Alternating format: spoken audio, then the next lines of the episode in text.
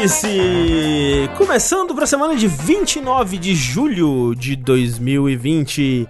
Este que é o seu podcast sobre cultura brasileira. Há 252 edições trazendo aí o melhor do, do brasileiro em seus mais diversos aspectos, né? O brasileiro ele tá sempre aí, às vezes bem, às vezes mal, muitas vezes mal, mas às vezes bem. E trazendo brasileiros que estão bem, é, às vezes mal, às vezes mal também. O meu amigo Eduardo Sushi Oi. vai trazer uma grande brasileira que vai participar também, agora seguindo o exemplo do, do Chores, que vai, né, vai estar, tá, ah. enfim, ah. aí no, no Tony Hawk. Ele vai trazer uma grande brasileira aí que vai participar da próxima edição do GTA, no GTA 6. Vai ter no GTA cabelo Leilas Leilas. Vai ter um lugar que você pode frequentar. Exato, você pode ir lá cortar cabelo e é fazer hidratação e tratração e unhas. e unhas. É. E hidratação de madeixas, eu acho. E aí lá você vai poder entrar na cabeleireira dele e você vai. É, ela e o seu sobrinho neto Luiz Cláudio vão cortar seu cabelo de uma forma maravilhosa. E aí você vai poder ganhar vários pontos, né, de, de, é. de estilo com seus amigos criminosos. O, os outros, o GTA pós Andreas chegou a ter essa parada de você engordar, emagrecer, malhar, tatuar? Assim, eu acho que não no nível do San Andreas, eu acho que não. Eu acho que no. Tipo, você podia customizar, né? Seus, seus é, cabelo e barra. Eu acho, né? Eu não, cara, agora eu não lembro também, viu? GTA 4 e 5 é um grande borrão na minha mente. O importante é que o 6 vai ter. Isso. Isso. Graças a Cabeleleila Leila. Ah, não, Exatamente. e o 6, a Cabeleleila fez tanto sucesso que não vai ter só a Cabeleleila, vai ter o Centro de Beleza Leila Cabeleireiros. O Centro de Beleza Beauty Center da Leila Cabeleireira. Vai ser maravilhoso. Incrível. Mas enquanto o GTA 6 não sai, Rafael Kina veio com um furo de notícias aí, gente. Vim, inclusive pintei meu cabelo de cara Jéssica. Não sei se vocês perceberam. cara Jéssica. No caso, ele, o Rafa vai vazar o próximo personagem da segunda temporada de Smash. Isso. Que vai ser Ana Carolina. Porra, vai incrível. no cabelo, ah, não, esse é o seu é, Jorge. Porra, tu, mas, mas ela vai vir junto, ele vem como suporte pra O, o do seu Jorge é o Assist Trophy, é isso? Exatamente. Não, da, não, não. É a, é a versão masculina, sabe que nem ah, se entendi. troca? É, sim. No personagem, você pode jogar com a Ana Carolina ou com o seu Jorge. Entendi. Né? E aí no, no, no, Final Smash eles cantam Eu não sei parar de te olhar. Ah, então, era essa música aí. É que eu tava conversando antes, falando com, o Rafa, que o Rafa gosta muito da Ana Carolina, e eu falei que tem o, o YouTube agora também recomendando gringos reagindo a Ana Carolina. E seu Jorge. Aí era essa música mesmo aí. É uma música bonita, né? Quem é diria? Linda. Mas ela é uma música italiana, né? Ah, essa, ah, então... é a versão, essa é a versão brasileira da música. Eu tava vendo, inclusive, um gringo reagindo a Elis Regina. Ah, e tem isso ele, também. É, essa letra não faz sentido, não tô entendendo a letra. E é, né, porque era uma letra não lembro se era, se, era, se era, como nossos pais ou era do. Como nossos pais, com certeza. Ou era do o bêbado e o equilibrista. Mas é. O negócio é que eram letras pra. que burlavam. Sim, burlavam sim. Mas falavam da ditadura sem ser pegos pra censura, né? É, porque tem muito, muito gringo reagindo a como nossos pais aí. Enfim. E aí, no, nos comentários tinha alguém falando isso, e aí, obviamente, embaixo alguém, tipo, nada a ver, ela tava falando sobre ir no cabeleireiro, alguma coisa assim. É Você ficam inventando, esses esquerdistas inventando que, que a letra era contra a ditadura, contra a revolução, quer dizer, Revolução de 64. Era só sobre o bolo mesmo. Isso. Mas, quem também tá engajado em botar personagens históricos nos videogames é ele, Tengu Maru, que vai aproveitar a grande franquia que ele ama, Sengoku Basara. Não é que tem vários personagens, não é verdade? Deve ter a, a pranchinha de alisar cabelo do Sengoku Basara, né? Várias coisas legais que eles vão lançar aí. E aí o Tengu vai, vai botar também o grande personagem histórico, Juscelino Kubitschek. Vai estar tá lá em, tá em, em Sengoku Basara e ele vai ter o golpe especial, o soco dos 50 anos em 5. Ele dá um soco na pessoa e a pessoa envelhece 50 anos em 5. Que é mais ou menos o que tá acontecendo comigo. Eu, eu jurava que o Rafa só ia mandar um. E o Tengu vai colocar o Goku no Sengoku. Ele, olha. Eu sou tão baixo assim pra você. ele se segurou bastante, brasileiro, o Goku. O Goku, no fundo, é brasileiro. Isso nunca impediu você, Rafa. Por fim, temos aqui André Campos. Como é. um grande fã de jogos musicais e grande fã de música brasileira, é, é resolveu fazer justiça a uns grandes nomes do cancioneiro nacional.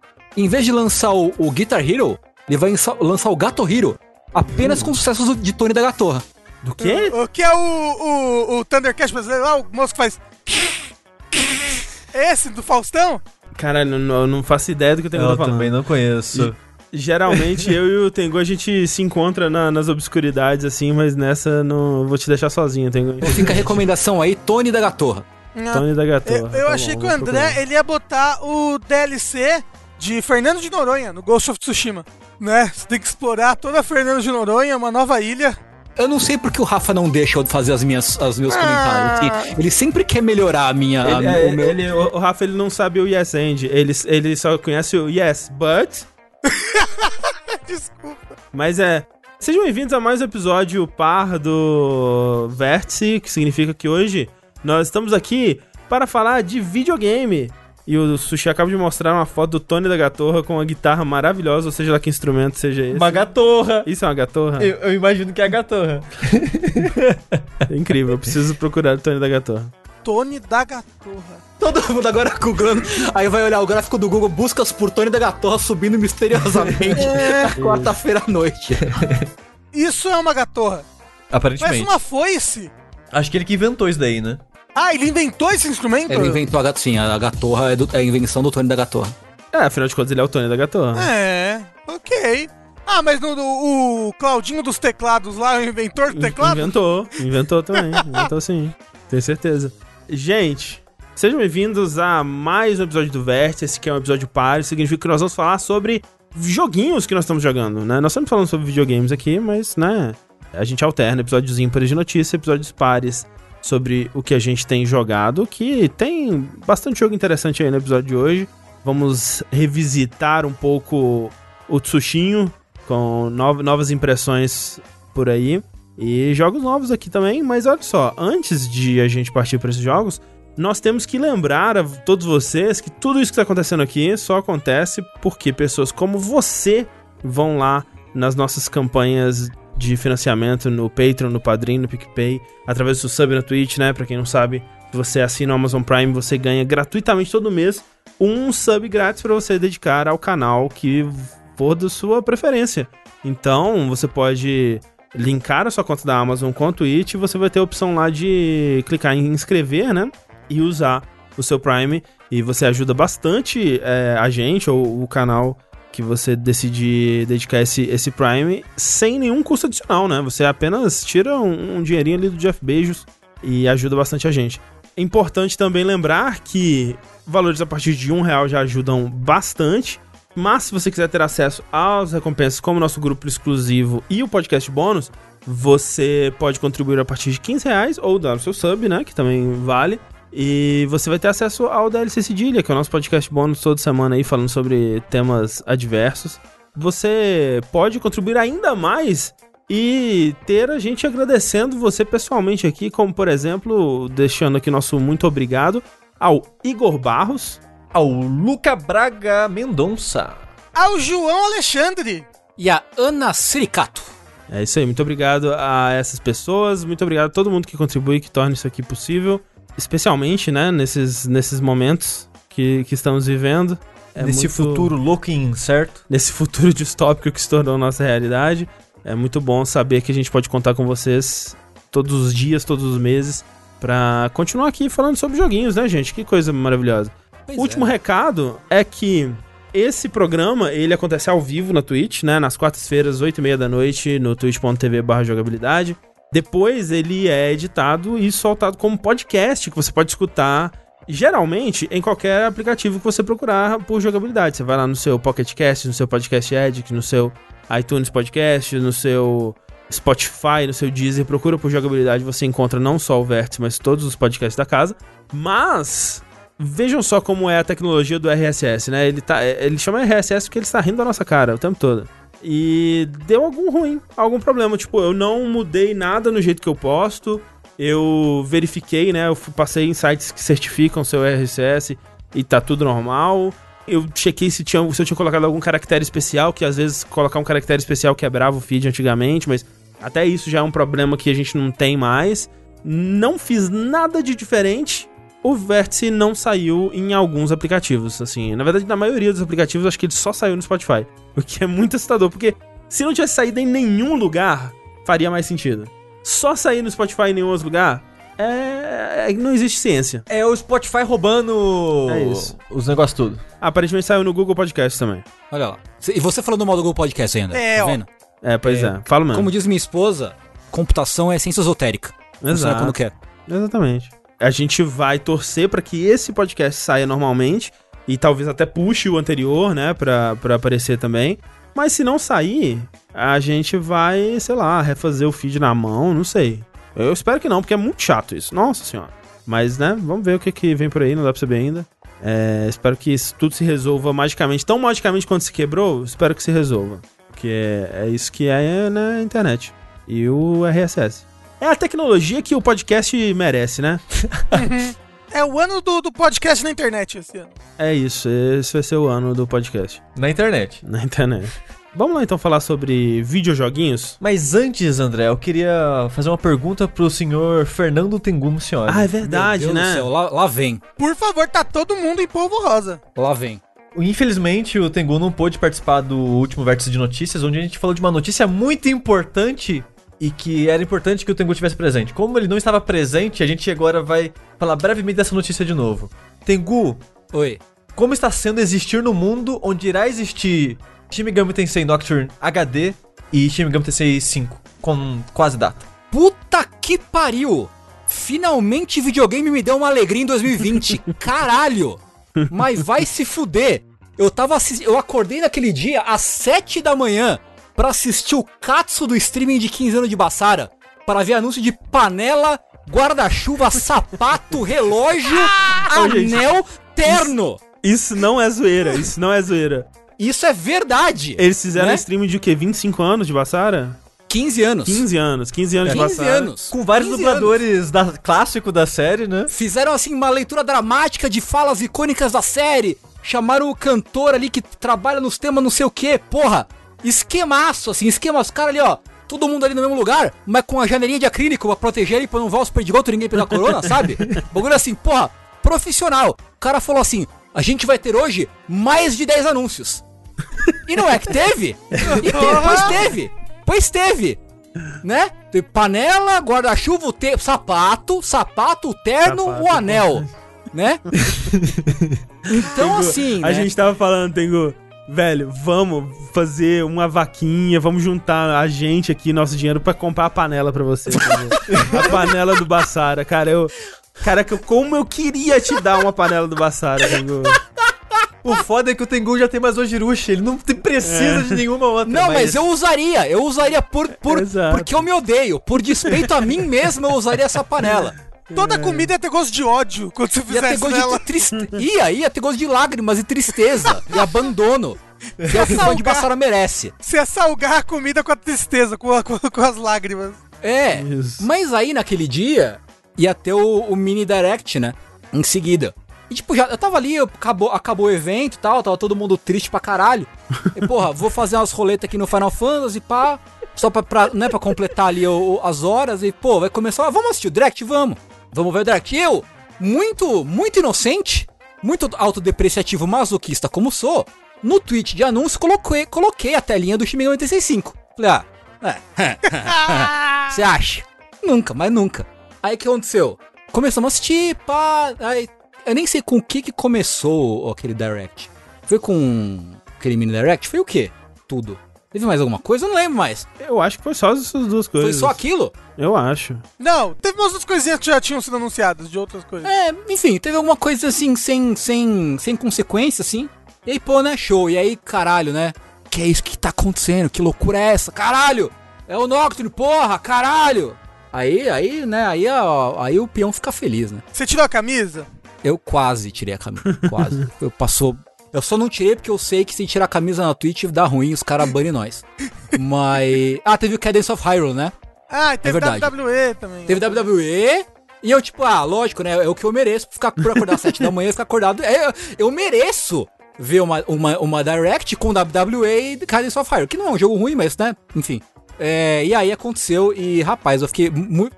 Eu não esperava, definitivamente não esperava o, o Nocturne. remaster do Nocturne. E aí, porra, caralho, fiquei felizaço, assim, já fiquei animadaço. Aí, pô, e não é só isso. One more thing. E aí começou de novo. É, o que, que tá acontecendo aqui? O chat indo à loucura. E eu indo à loucura aqui em casa. E tocou aquele trailer maravilhoso e eu fiquei muito feliz, assim. E aí eu vi e, e tipo, acabou a Direct e deu pra ver, assim, na internet os fãs de Shin Megami Tensei saindo dos seus buracos, assim, tipo, abrindo os sarcófagos, assim, depois de mil anos, tipo a Rita Repulsa no começo do Power Rangers, ah, eu acordei! Uhum. Sabe? Toda a comunidade acordando, assim, como a Rita Repulsa, e postando uma fanart pra caralho. E, pô, uma festa, né? Os caras, festa no, no terreiro. Você renegou a Deus no final da stream? Eu rejeitei todos os deuses, cara. Passei o dia rejeitando deuses naquele dia. Caralho, foi bom demais. Tá sendo muito bom porque, tipo, eu sigo, eu leio o subreddit Shin Megami Tensei. E aquilo é, é depressão clínica em forma de página web, assim. Sabe? É que nem alguém postou. É, é uma. O Tengu deu RT num uma pessoa que postou uma. Uma daquelas fichas assim, tipo, ah, é, se você gosta de tal coisa, você é assim, assim, assado, né? Uhum. E aí fez uma assim de jogos de ritmo. Aí tinha lá Guitar Hero, Parappa the Rapper, Jump Lamb e tal. E aí tinha Rhythm Heaven. E aí assim, se seu amigo gosta de Rhythm Heaven, ele é clinicamente deprimido. Ajude ele, pergunte se ele tá bem. É, e, e, tipo, eu acho que Shin Megami Tensei é um pouco assim também. É. É meio que isso, assim. Então foi ótimo. Foi caralho, videogame, videogames são capazes de me dar alegria ainda. Eu, eu pensei naquele dia. O que eu achei muito louco, Tengu, é que vai sair simultaneamente, né, o 5. Em todos os lugares. Vai! Que loucura, né? Porque o Nocturne uhum. vai sair primeiro no Japão, no, no Halloween desse ano, e aí no ano que vem nos Estados Unidos, mas o 5 vai ser lançamento simultâneo, né? Eu achei bem, bem ousado, é, assim. É. Será que é por causa da parceria da Nintendo? Ela, tipo, colocou uma cláusula, tipo, não, tem que lançar essa porra pra todo mundo. Se pá. Porque o, porque o Nocturne HD vai ser multiplataforma, né? Uhum. É. é, se pá. E outra, uma última pergunta, Tengu. Eu vi gente no Twitter comentando, mas eu, como uhum. eu não conheço o, o, universo de Shin Megami Tensei, uhum. você pode confirmar para mim a teoria de que o 5 vai se passar no universo do 3? É possível. É possível tanto que ele se passa no universo do 3 quanto do 4, porque no, no tanto o True Ending do o, o, True Demon Ending do Nocturne quanto o final do do, do 4 Apocalipse acontecem coisas que deixam possível acontecer o cenário que supostamente a, acontece no, no, começo do 5. Hum. É tipo, ei, a gente matou Deus, hein? E agora? Entendi. Meio que isso, assim. Eu sempre pergunto isso sobre a humanidade, assim. Será que a gente matou Deus agora? Será que a gente matou Deus? E agora? Né? É, pois, pois, é. Mas eu tô feliz que é, vai ser, ah, enfim, a minha oportunidade de jogar o Nocturne de uma hum. maneira melhor do que só em emulador. Sim. E eu quero que ela faça isso agora com o Digital Devil Saga 1 e 2 e com o é, Raizo então. Kuzunoha 1, 1 e 2 também. Tomara que venda bastante que nem o Persona 4, é. pra eles continuarem fazendo isso aí, que tá bom demais. Sim. Sim, demais, demais. Tem, venham todos. Venham e, todos. e, essa versão do Nocturne é uma versão mais acessível, não é, Tengu, também? Vai vir com uma dificuldade chamada, acho que Merciful, eu acho. Uhum. Hum. Que não falaram como que ela vai ser, mas eu suponho que, que seja, tipo, ah, menos encontro aleatório. Sei inimigo de, de controle aleatório dando menos magia de morte certa que mata, mata mesmo, entendeu? Porra. Então, acho que vai ser mais, mais de mesa, mais de boas, assim, de jogar, porque o jogo ele é meio pau no cu às vezes. Ele é, verdade. um pouco. Mas é isso, é esperanças aí para o futuro, onde todos poderemos negar Deus juntos. É, obrigado por esse momento de para falar de Nocturne, porque É, então fez muita falta, fez muita falta no, no Vértice. Vamos então falar de joguinhos e mais uma vez vamos voltar um pouco no tempo, vamos rebobinar essa fita aí, porque eu quero saber, né, no, no vértice anterior de jogos, quem não participou foi o Rafa. É verdade. Que agora, pelo que eu sei aí, já tá bem jogado do senhor Ghost of Tsushima, né, Rafa? Olha só, eu estou, André, no ato 3 do jogo já. De quanto, você sabe, Rafa? São três. Com certeza são três, porque a ilha é dividida em três partes. Ok. E a história tá muito encaminhando pra um final, assim, sabe? Ok. E é um jogo, né, gente? Mas é, é um jogo que eu tô gostando, por incrível que parível. É um jogo que eu tô gostando. Eu tenho anotações sobre ele, porque no começo eu tava passando muita raiva dele. e aí eu fiz várias anotações. Mas é isso, né, Rafa? Qualquer jogo que você jogue por tempo suficiente, a gente acaba gostando. Não, então, o negócio aqui, e eu acho que a minha maior crítica desse jogo é: ele é um jogo bem aberto, né? Ele é um jogo de mundo aberto. E no começo tem várias habilidades que ele deixa preso por missão, né? Tipo, ah, eu tenho que fazer essa missão de história aqui pra ganhar a habilidade de assassinar. Que é uma Hum. habilidade básica, né? Sim, sim. Poderia aprender ali no tutorial, sei lá. Eu tenho que fazer essa quest aqui pra aprender a usar arco. Tenho que fazer essa quest aqui pra blá blá. Ou eu tenho que vencer três ou quatro líderes pra aprender a postura da, da água. E, como você tá andando no mundo aberto você pode fazer coisas em ordens diferentes, o jogo acaba jogando pra você, jogando na tua cara, situações e inimigos que você ainda não tem ferramentas boas o suficiente pra lidar, principalmente no combate. E eu passei muita raiva com o combate nesse jogo no começo, porque diversas vezes eu tava em situações em que, por eu não ter coisas da árvore, da, da árvore, de árvore da habilidade que iria me ajudar, eu não conseguia lidar. Eu não conseguia lidar. Tipo, ele, ele, ele mandava três lanceiros pra cima de mim, que davam a- ataques que são indefensáveis. Você tá jogando no normal ou no hard? Tô jogando normal, nem tô jogando no Ah. hard. Agora que eu tô no final do jogo, normal tá fácil pra caralho, assim. Eu tô gostando. E aí, tipo, ele, botava três lanceiros. Quando eles usavam um ataque em seguida do outro, de que era indefensável, eu não sei se não tem iframe, o seu rolamento, entre aspas, né, a sua esquiva, se ela não tem iframe, o seu iframe é baixo, mas eu não conseguia desviar dos três ao mesmo tempo. Eu tomava o ataque e, tipo, morria em um ataque, morria em Uhum. dois ataques desse indefensável. E o lanceiro usa ataque defensável o tempo inteiro. Praticamente todo ataque que ele dá, o ataque com o brilhinho vermelho. Só que aí você compra na sua barra de habilidades, André, a habilidade de defender esses ataques defensáveis, Uhum. de dar parry neles. Né? Ou seja, mudou o jogo. Você ganha depois uma postura que você consegue é, lidar mais fácil com inimigos do tipo lança. E aí o jogo mudou completamente, sabe? Uhum. Pra mim, a partir do momento que ele começou a me dar ferramentas pra lidar com as coisas que ele tava jogando na minha cara. Sabe? E eu não sei, tipo, porra, a, a culpa é minha que não investi primeiro nessas coisas na árvore de habilidade? Ou que não fui fazer as, as quests de história rápido pra ganhar as habilidades logo? Sendo que algumas nem eram, nem, nem eram na quest de história, mas era tipo de matar a líder, de observar a líder. Assim, eu acho que é legal quando um jogo ele, ele te dá upgrades que realmente te mudam, né, o jeito que você consegue jogar. Mas, mas, tá- mas tava frustrante. E é frustrante porque esse jogo, ele tem muitas coisas injustas, né? Ao contrário, tipo assim, quando eu jogo, quando eu jogo um jogo Souls, assim, raramente eu acho alguma coisa, pô, isso daqui foi injusto, hein? Pô, nossa, daqui foi injusto, hein?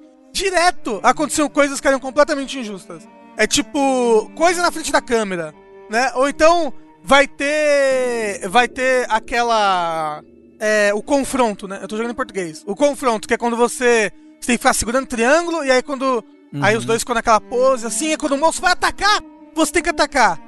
Aí a, a câmera ficava com alguma coisa na frente. Eu não sabia quando a pessoa ia me atacar.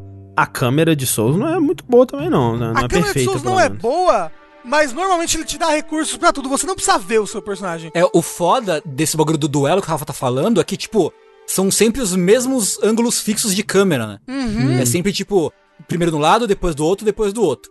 E vira e mexe, aconteceu comigo também várias vezes. Vira e mexe, quando dá alguma da, ou da primeira ou da segunda virada de câmera, tem um objeto na sua frente. E você não consegue ver o inimigo chegando. É, e você não pode mudar a câmera nesse É, lugar. não é você que tá controlando, pelo menos. É. né? Não, Isso, é. isso, isso, isso. vo- Você não pode mudar a câmera. E aí, se você erra o timing disso, você perde seu HP inteiro, André. Uhum. Você não perde um pouquinho do HP, você perde o HP todo. Pum. Sempre, não importa o quanto de HP você tiver. Aí você toma mais um ataque em seguida, porque os inimigos atacam de todos os lados e atacam de fora da câmera direto. As a coisa que os inimigos mais gostam desse jogo é atacar de fora da câmera. E aí você morre.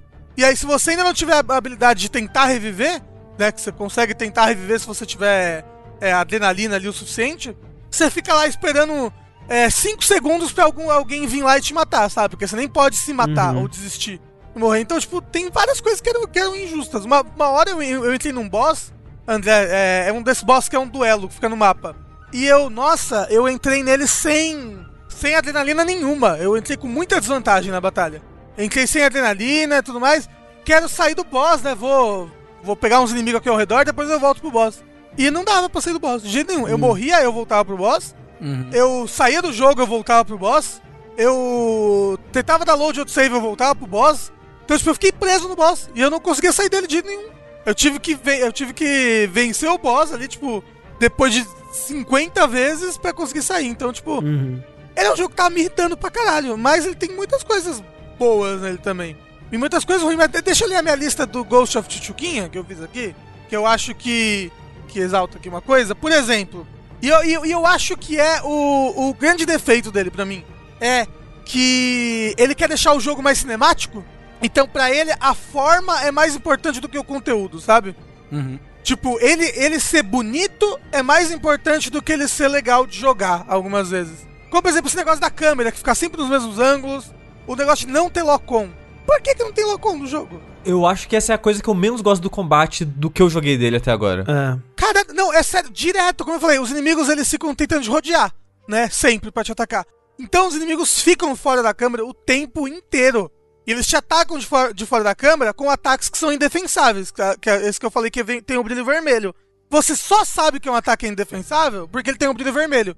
Se o inimigo tá fora da câmera, eu até ouço que ele vai me atacar. Aí eu defendo. Só que o ataque é indefensável. Eu não vi porque Uhum. o ataque tem brilho vermelho. E como vo- você ataca no quadrado e no triângulo, não dá pra você ficar ao mesmo tempo com, Sim. com o dedão no quadrado e virando a câmera pros inimigos. Uhum. Você tem que soltar, virar. Ele não tem um modo de controle com ataque em cima, não? Eu não sei. Eu tô jogando com modo de controle padrão no jogo. Sim. Tipo, se ele tivesse o ataque em cima, talvez fosse melhor realmente pra isso.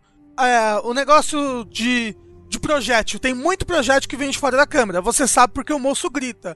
Né? Ele grita. É, é, blá, blá, e aí você Isso é muito vai- engraçado. Eu, eu gosto de imaginar que esse, eu- os arqueiros desse jogo, eles foram. É que nem no Kung Po, que tem alguém que, que treina de errado de propósito a pessoa lutar. e aí, tipo, não, olha só. Quando você atirar a flecha, mesmo se não tiver ninguém além do seu inimigo em volta, você tem que gritar que você vai atirar. É fundamental que você avise. É. Porque é assim que o, que o jogo.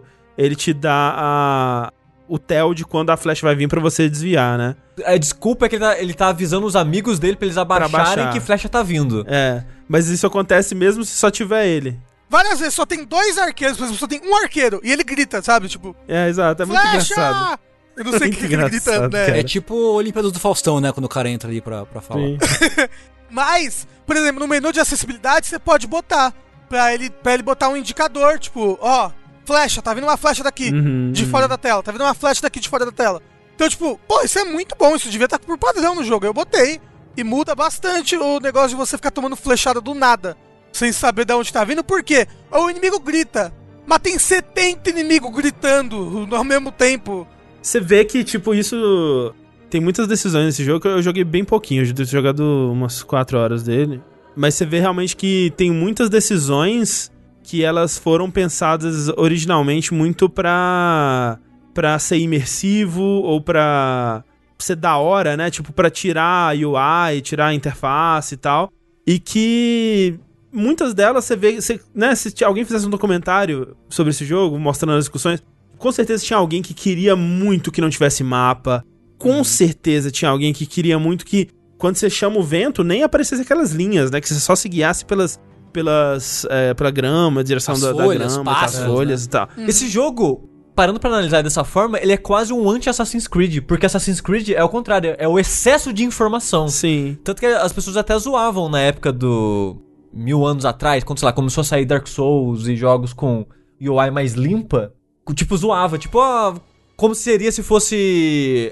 Sei lá, se Dark Souls fosse da Ubisoft. Aham. Com um milhão de marcas, ícones e coisas. E minimapa do lado. É, a impressão que eu tenho é que esse jogo ele queria ir, tipo, vamos tentar fazer um jogo desse tipo, mais limpo, sem esse excesso de informação na tela. E isso eu aprecio muito nele. Eu acho que é a coisa que eu mais gostei. Eu também joguei umas 4, 5 horas dele.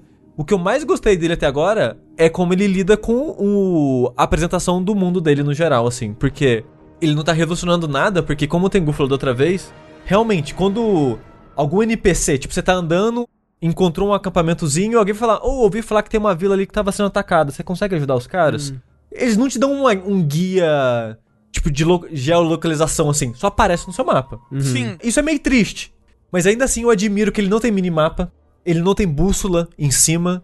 Então, quando você tá andando no mundo, você tá olhando pro mundo e prestando atenção nele e vendo se tem vagalume, vendo se tem pássaro, vendo se tem raposa, acompanhando o vento. E só isso eu já aprecio muito mais, porque 99% dos jogos desse tipo tem um minimapa ali. E eu sinto que eu fico 80% do tempo olhando só pro minimapa. Eu Então, não olho pro mundo. Quando, quando mostraram essa função e eu vi em trailers e tal, assim, nossa, essa parada do vento é da hora, né? Na prática, pra mim, não funciona. E, tipo, eu acho que no, no, no fim das contas ele tá num meio termo esquisito, porque ele ainda tem muita coisa escrita na tela, né? Tipo, de, de interface, né? E de, de marcador de objetivo e das coisas que você tem que fazer. E coisas, texto aparecendo na tela, então ele não, ele não conseguiu o que parecia ser o objetivo inicial dele, que era fazer super clean.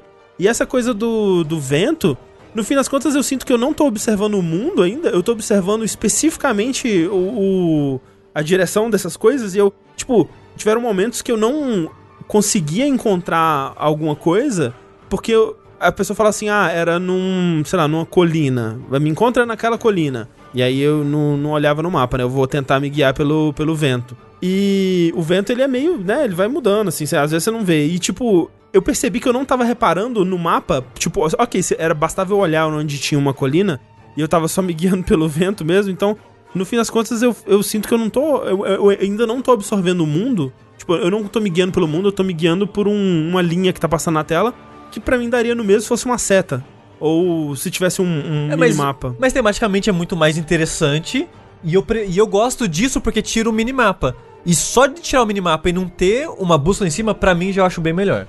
Eu acho que eu preferia um minimapa. Acho que o minimapa ele, ele tem a sua função. Eu gosto muito de várias decisões dele em relação à exploração do mundo. Eu gosto muito do vento.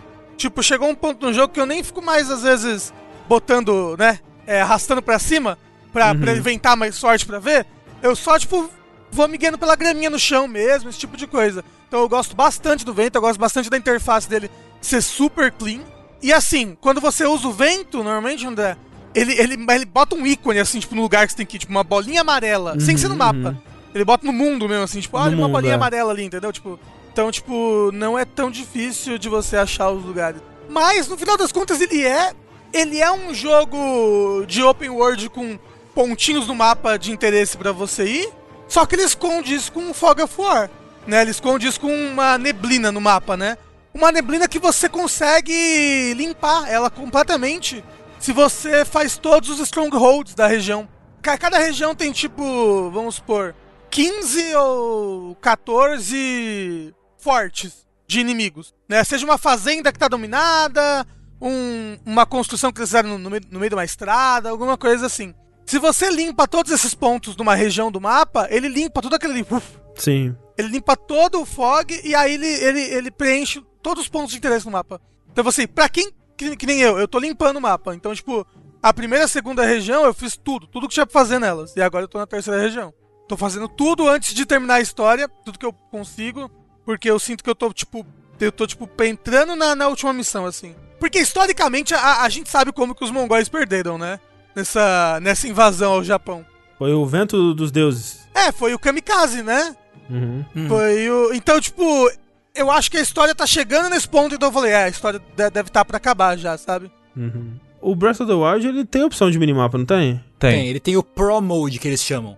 Praticamente nada ou nada na sim, tela. Sim, sim. Acho que é só, tipo, só sua vida fica e a estamina quando você corre. Eu acho que é só isso. É, mas normalmente ele, ele vem num, num modo que é tipo um modo que. Que ele é entre um Pro Mode e um Casual Mode. Assim, vamos, uhum, vamos supor que o Casual Mode é com tudo na tela o tempo todo. O Breath of the Wild, ele fica coisas na tela que você tá usando, sabe? Ele vai, vai popando e, e escondendo as coisas. Eu gostava de usar o, o, minimapa no Breath of the Wild, e assim, é foda porque, né, a gente tá falando talvez o melhor mundo aberto em questão de level design que já foi feito.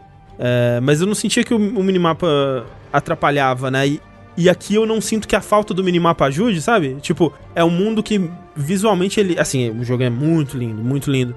Eu acho que é o jogo mais lindo que eu joguei no PS4 eu não, eu não consigo me situar no mundo tão bem assim, tipo, tirando marcos muito óbvios, tipo, ah, floresta amarela, né, lago e tal, tipo, o mundo em si, ele não é muito memorável para mim em questão de level design, sabe?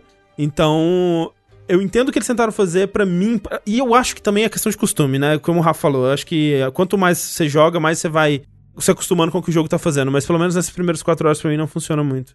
É, não, eu, eu acho que super funciona sem mapa, porque você. Uhum. Quando você tá explorando a esmo, eu acho que os pontos dele, que são tipo. São esses pontos de interesse, eles são bem parecidos. Você vê de longe, ah, aquilo ali é uma toca de raposa. Ah, aquilo ali é um lugar de tomar banho. Porque eles são sempre muito chamativos. Sim, acho que quando você começa a entender mais a linguagem né, do mundo. É, aí você, tipo, você não precisa disso. E como uhum. eu falei, é quando você tá andando pelas estradas, você sempre encontra é, esses encontros, tipo, ah, sequestraram alguém aqui. E essas pessoas que estão sequestradas no, no meio da estrada, elas sempre te falam aonde fica um, um ponto de interesse, normalmente um, um forte de inimigos, como eu falei. Uhum. Então, por estar tá andando de um objetivo pro outro, você acaba marcando no seu mapa todos os pontos, todos os fortes. Porque você vai salvando as pessoas. A não ser que você resolva ignorar as pessoas que estão sofrendo no meio da estrada, você, acaba é, liberando os pontos de todos os fortes, então você acaba liberando o mapa eventualmente, se você assim quiser. Não é necessário, é, se você só quiser zerar o jogo, porque. Porque, tipo, você fica forte o suficiente para lidar com tudo, pelo menos na dificuldade normal. Você fica forte o, o suficiente para lidar com tudo. É, rapidamente, tipo, é, eu terminei o segundo ato e com todos os upgrades. Já, com tudo upgradeado no máximo. Já sendo o Ghost of Tsushima, que é tipo. Conforme você vai upando, né? Você vai ganhando títulos novos, né? E o último título é o Ghost of Tsushima. Eu terminei o segundo ato, eu já era o Ghost of Tsushima. Era, era isso que eu ia perguntar, porque eu vi alguém comentando no Twitter que terminou o primeiro mapa já com quase tudo liberado. E eu fico meio triste com isso. Porque eu gosto de jogos que não vão te dar absolutamente tudo no meio, porque aí meio que você não. Eu não sei. Tipo, você não tem uma escolha. Tipo, de ah, qual vai ser o tipo de jogo, tipo de personagem que eu tô fazendo. Será que eu, eu vou. Na história tem essa parada da honra e do, do ninja não sei lá o quê? Será que eu vou ser mais samurai, vou gastar mais ponto em coisa de samurai? Será que eu vou gastar mais ponto em stealth? Uhum. Tipo, será como é que eu vou, eu vou guiar meu personagem? Você até poderia se colocar mais na narrativa através das suas escolhas Sim. de como criar ele. Só que é o jogo já te dá tudo. O que eu fiz quando eu joguei é que eu guardava ponto, eu não gastava os pontos. Ia ganhando nível, ganhando nível, não, não, não comprava nada de habilidade. Aí, tipo, até eu saber, tipo, ok, eu acho que eu preciso mais nisso aqui. Aí eu botava ponto numa coisa ou em outra. Mas eu sempre acumulava muito ponto. Só no fim do jogo que, tipo, comecei a gastar tudo que já não importava mais. Mas é. Mais o, ou menos. O, Marcelo já falou: esse jogo melhora tanto depois das habilidades. Nossa, melhora assim, melhora muito. Nossa. Ele muda, ele muda, porque ele realmente dá ferramentas para lidar com as coisas que você não conseguia lidar antes. Mas é. O negócio é. Conforme. Quanto, quanto mais a dificuldade que você joga, eu acho que mais XP você ganha. Então esse cara que ganhou tudo depois do primeiro ato, eu acho que, que ele deve ter. Ele devia estar jogando no difícil, talvez para ter ganhado Possível. tanta XP assim, porque depois do primeiro ato, com certeza não tinha liberado tudo ainda não. Faltava bastante coisa, principalmente das, das posturas, né? Que você libera golpes para as posturas. Uhum. Tipo assim, eu comecei o jogo investindo muito no. Ah, eu quero ser mais ninja, né? Quero ser mais stealth. Vou investir aqui nas coisas de stealth. E só que o jogo ele, ele, ele não quer, Sushi, que você jogue. Ah, eu quero ser um samurai. Ah, eu quero ser um ninja. Ele quer que você viva Ah, eu conflito, quero ser um né? arqueiro. Ele quer que você use tudo. É. Tanto que várias missões você tem que usar stealth. Várias missões você não pode usar stealth, entendeu? Várias missões, é, vai ter muito arqueiro para você, tipo, usar mais arco flecha. Então, tipo, ele quer que você use tudo de todas a, as coisas. Ele tem uma, uma, barra de você liberar as coisas, mas pra te dar um docinho ali, entendeu? Tipo, ó, oh, você fez um, um negócio legal aqui, toma esse docinho toma essa experiência aqui, aí, eba, vou liberar mais uma coisa nessa árvore. E não para você escolher um caminho, é mais só para ter uma progressão. É tipo, para mim parece burocracia, sabe? Porque hoje em dia Skill Tree não tá lá para você criar um personagem. Tá não. lá por burocracia. Tá é. lá pra não, você não começar com tudo, sabe? Não, então, é, é. a skill tree tá lá pra te dar uma, uma sensação de progressão dentro do jogo. E eu acho que funciona realmente. Eu tipo, gosto. Eu é. muito mais forte conforme o jogo ia passando. E isso era, isso era divertido. É, eu, acho que é, eu acho que é legal essa sensação de progressão, de você, que nem o Rafa falou, você consegue lidar agora com coisas que, que eram difíceis antes. Eu acho que é um. É válido, assim. Só que. Talvez a distribuição, né? Como. O, talvez no primeiro ato você já ter tudo parece um pouco exagerado, mas realmente talvez o cara tenha jogado não, no rádio. Mas não é, eu não sei como esse cara conseguiu no primeiro ato. Eu realmente. Mas, mas, mesmo que o segundo ato, vamos dizer que ele representa 66% do jogo. E vamos reparar, dividir em, em terços iguais. Não, o segundo ato é o maior e o terceiro ato é pequeno. Ok, porque, porque eu ia falar, se você tem tudo do jogo com dois terços dele jogado, eu já acho bem bizarro, assim. Não, não, eu, eu, eu, eu, eu acho, eu acho, assim, fazendo umas contas, que quando você termina o segundo ato, o terceiro ato é tipo um quinto do jogo, eu acho. Ele é muito pequeno, a parte do mapa, eu achei. Eu não sei o Tengu que já zerou. Eu diria que a distribuição é tipo entre os três atos, é tipo 30, 50, 20? É. 30 primeiro ato, 50 segundo ato, 20 terceiro ato. Uma coisa assim. É, acho que o Rafa, o Rafa falou aí, que um quinto do jogo, vai. É, tipo, quando você terminou o segundo ato, você já terminou 80% do jogo. E se você tá fazendo todos os objetivos de tudo que não tava fazendo, faz até que sentido você já ter, já ter tudo de todas as habilidades. Porque é, também é um, é um, um, Eu fico pensando, né, tipo, quando game design de, mundo, de jogo de mundo aberto assim, é, é deve ser difícil a, a conseguir um equilíbrio entre ok, a gente precisa dar coisa suficiente pro jogador que não vai sair pegando absolutamente tudo que tem de opcional, mas ao mesmo tempo tem que ter o suficiente para balancear o jogo, né? O... Agora, estão perguntando muito em relação da história, né? E assim, a história é... ela tava me irritando bastante no sentido de que o jogo te dá ferramentas que ele te obriga a usar, certo? Ele te obriga, ele te obriga a usar stealth. Você tem que usar stealth várias uhum. vezes. Tipo, na história mesmo, o personagem vai usar as coisas sem você querer. Tem um momento que o personagem aprende a usar veneno. E ele vai usar o veneno na história, você querendo ou não. Uhum. Entendeu? Você não pode fazer essas decisões por ele. A história do jogo é uma só. Você, você não consegue decidir o rumo dela. Só que parece que o tempo todo ele, ele, tava, ele tava me punindo moralmente por usar essas mecânicas, sabe? É o ninja shaming. É, não, eu me sentia mal, eu me sentia sujo. Meu titio, meu titio vai ter vergonha de mim porque eu tô usando esses recursos e o stealth, blá blá. Mas então por isso que eu acho que ele me parece muito, e eu não sei se, se, se é um spoiler, mas ele me parece muito um filme de origem de um herói. Sabe? Um filme de origem de um herói da Marvel, alguma coisa assim. Uhum. Uhum. Porque ele, eles chamam Fantasma de Tsushima. Mas eu acho que, tipo. O que significa ser o Fantasma de Tsushima e você, como jogador, ser o Fantasma de Tsushima é uma coisa que só vai ser entregue para você no final do jogo, assim, sabe? É tipo, porra, ó, essa foi a origem do Fantasma de Tsushima. Porque o jogo todo é muito esse conflito do tipo, ah, eu tenho que ter honra. Eu Ele nunca te explica o que, que é honra, primeiro. O que, que, é, o que, que é honra? O que, que o meu tio fala que é honra? Porque o meu, meu tio fala que uma coisa é honra, mas ele faz umas decisão de posta aqui que puta que me pariu, sabe? Que cara honrado é esse? Mas não, tem que ter honra. Não pode, não pode usar as mecânicas que o jogo tá te dando. Então, tipo, eu, eu sinto que conforme a história progride e eu vou me, liberando, me libertando mais desse conceito de honra, por causa da história, é como se tivesse tirado um peso do meu peito. Eu me sinto melhor em usar as mecânicas dele. Sabe? A, agora que ele tá parando de, de 5 segundos falar, ah, e o titio, hein? Seu titio, ou seu titio vai ficar triste. Imagina seu tio agora chorando no chuveiro. tá chorando no chuveiro. Isso por si só não me parece problemático de tipo assim, ah, o jogo ele quer, ele vai te obrigar a fazer coisas que vão te deixar, vão deixar personagens da história desconfortáveis e talvez te deixe desconfortável para abordar as consequências dela, mas não me parece que esse é o ponto da no fim das contas, pelo que você tá falando, eu também não quero entrar, eu tomei uns spoilers do jogo, mas não quero entrar neles. Mas não me parece que que isso é abordado da melhor maneira possível, digamos assim, né? Não parece que o, o, o seu tio tá lá pra ele não passa um ponto, como o Rafa disse, ele não passa um ponto muito claro sobre a filosofia dele, né? Não, é, e o pior é que, tipo assim, eu me sinto mal de desagradar o meu tio, sabe? ele, ele, ele, ele foi um cara batuta pra mim. Eu tô jogando um jogo com áudio em japonês, né? Eu comecei a jogar ele com áudio em inglês por causa do lip sync. Aí eu falei, pau no cu do lip sync. Porque o Jin, o Jin, em japonês. E eu, porra! Aí o Jin em inglês. Oi, tio.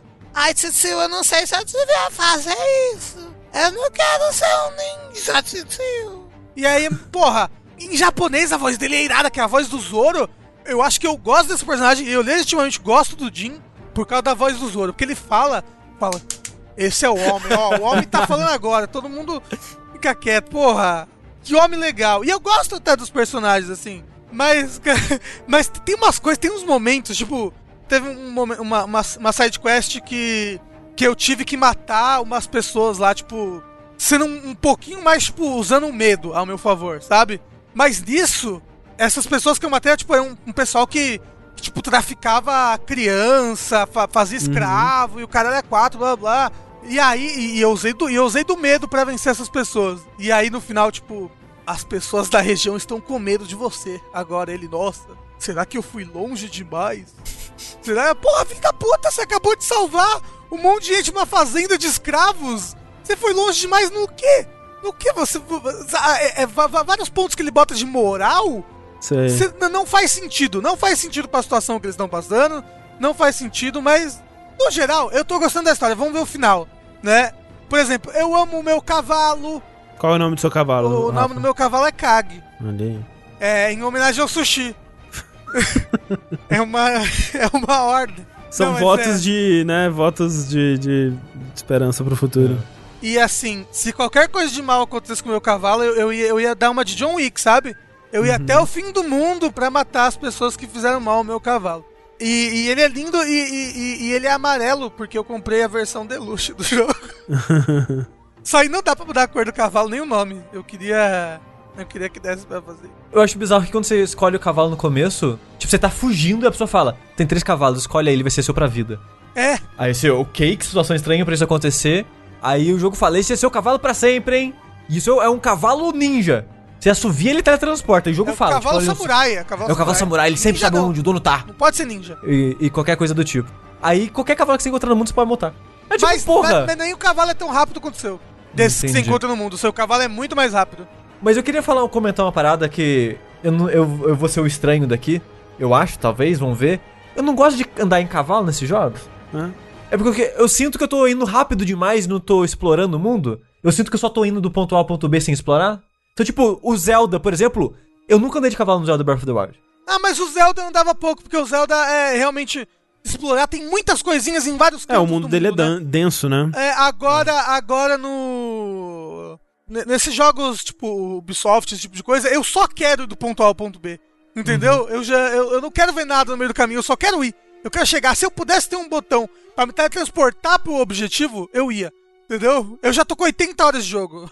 Eu não É, aguento mais. eu acho que no Tsushima as coisas são espaçadas o suficiente pra você não sentir muito É. isso Uhum. que você não tá, não tá explorando. Tipo, eu acho que ele é feito pra você cavalgar, apreciar a paisagem um pouco, e aí tem alguma coisa. E aí você encontra. E aí repete esse processo. Eu queria tanto que o cavalo andasse sozinho, sabe? Ou andasse nas estradas, alguma coisa assim sozinho. Pra me poder Ah, rodar sim. a câmera e tudo mais. Que é- Pode é bem crer. comum desses jogos, né? O cavalo andar sozinho. Não tem. Sabe que jogo faz isso muito bem, Rafa? Ah, Red Dead Redemption 2. Eu, Rafa, você tá dizendo então que você tá gostando do jogo? Eu tô, eu tô gostando bastante do jogo. Eu só, tipo, eu entendi. Depois que, que eu cliquei assim, ah, tá bom, essa é a história que ele quer contar, tá bom, tô entendendo. Porque eu acho que a história, ela melhorou muito pra mim no ato 3, muito. Do final do 2 pro final do 3, eu falei, tá bom, essa é a história que você quer contar? Eu tô investido. Naquele momento eu só tava investido na história por enquanto, porque você quer vencer os mongóis, porque eles são uma, uma força aterrorizante, né? Eles são fortes, eles estão fazendo a guerra e a loucura ali acontecer. Então, tipo, você quer vencer eles. Mas eu, eu gostava dos meus. do- da, minha trupe do- dos patetas ali, sabe? Que tem. Tem a Kratas, que é, que é a mulher que quer vingar a família, porque mataram A, a véia putaça, né? Eu gosto, eu gosto Isso, dela. eu gosto dela, da, da, da, da véia putaça. Eu terminei a quest dela recentemente, nota 3 agora. Uhum.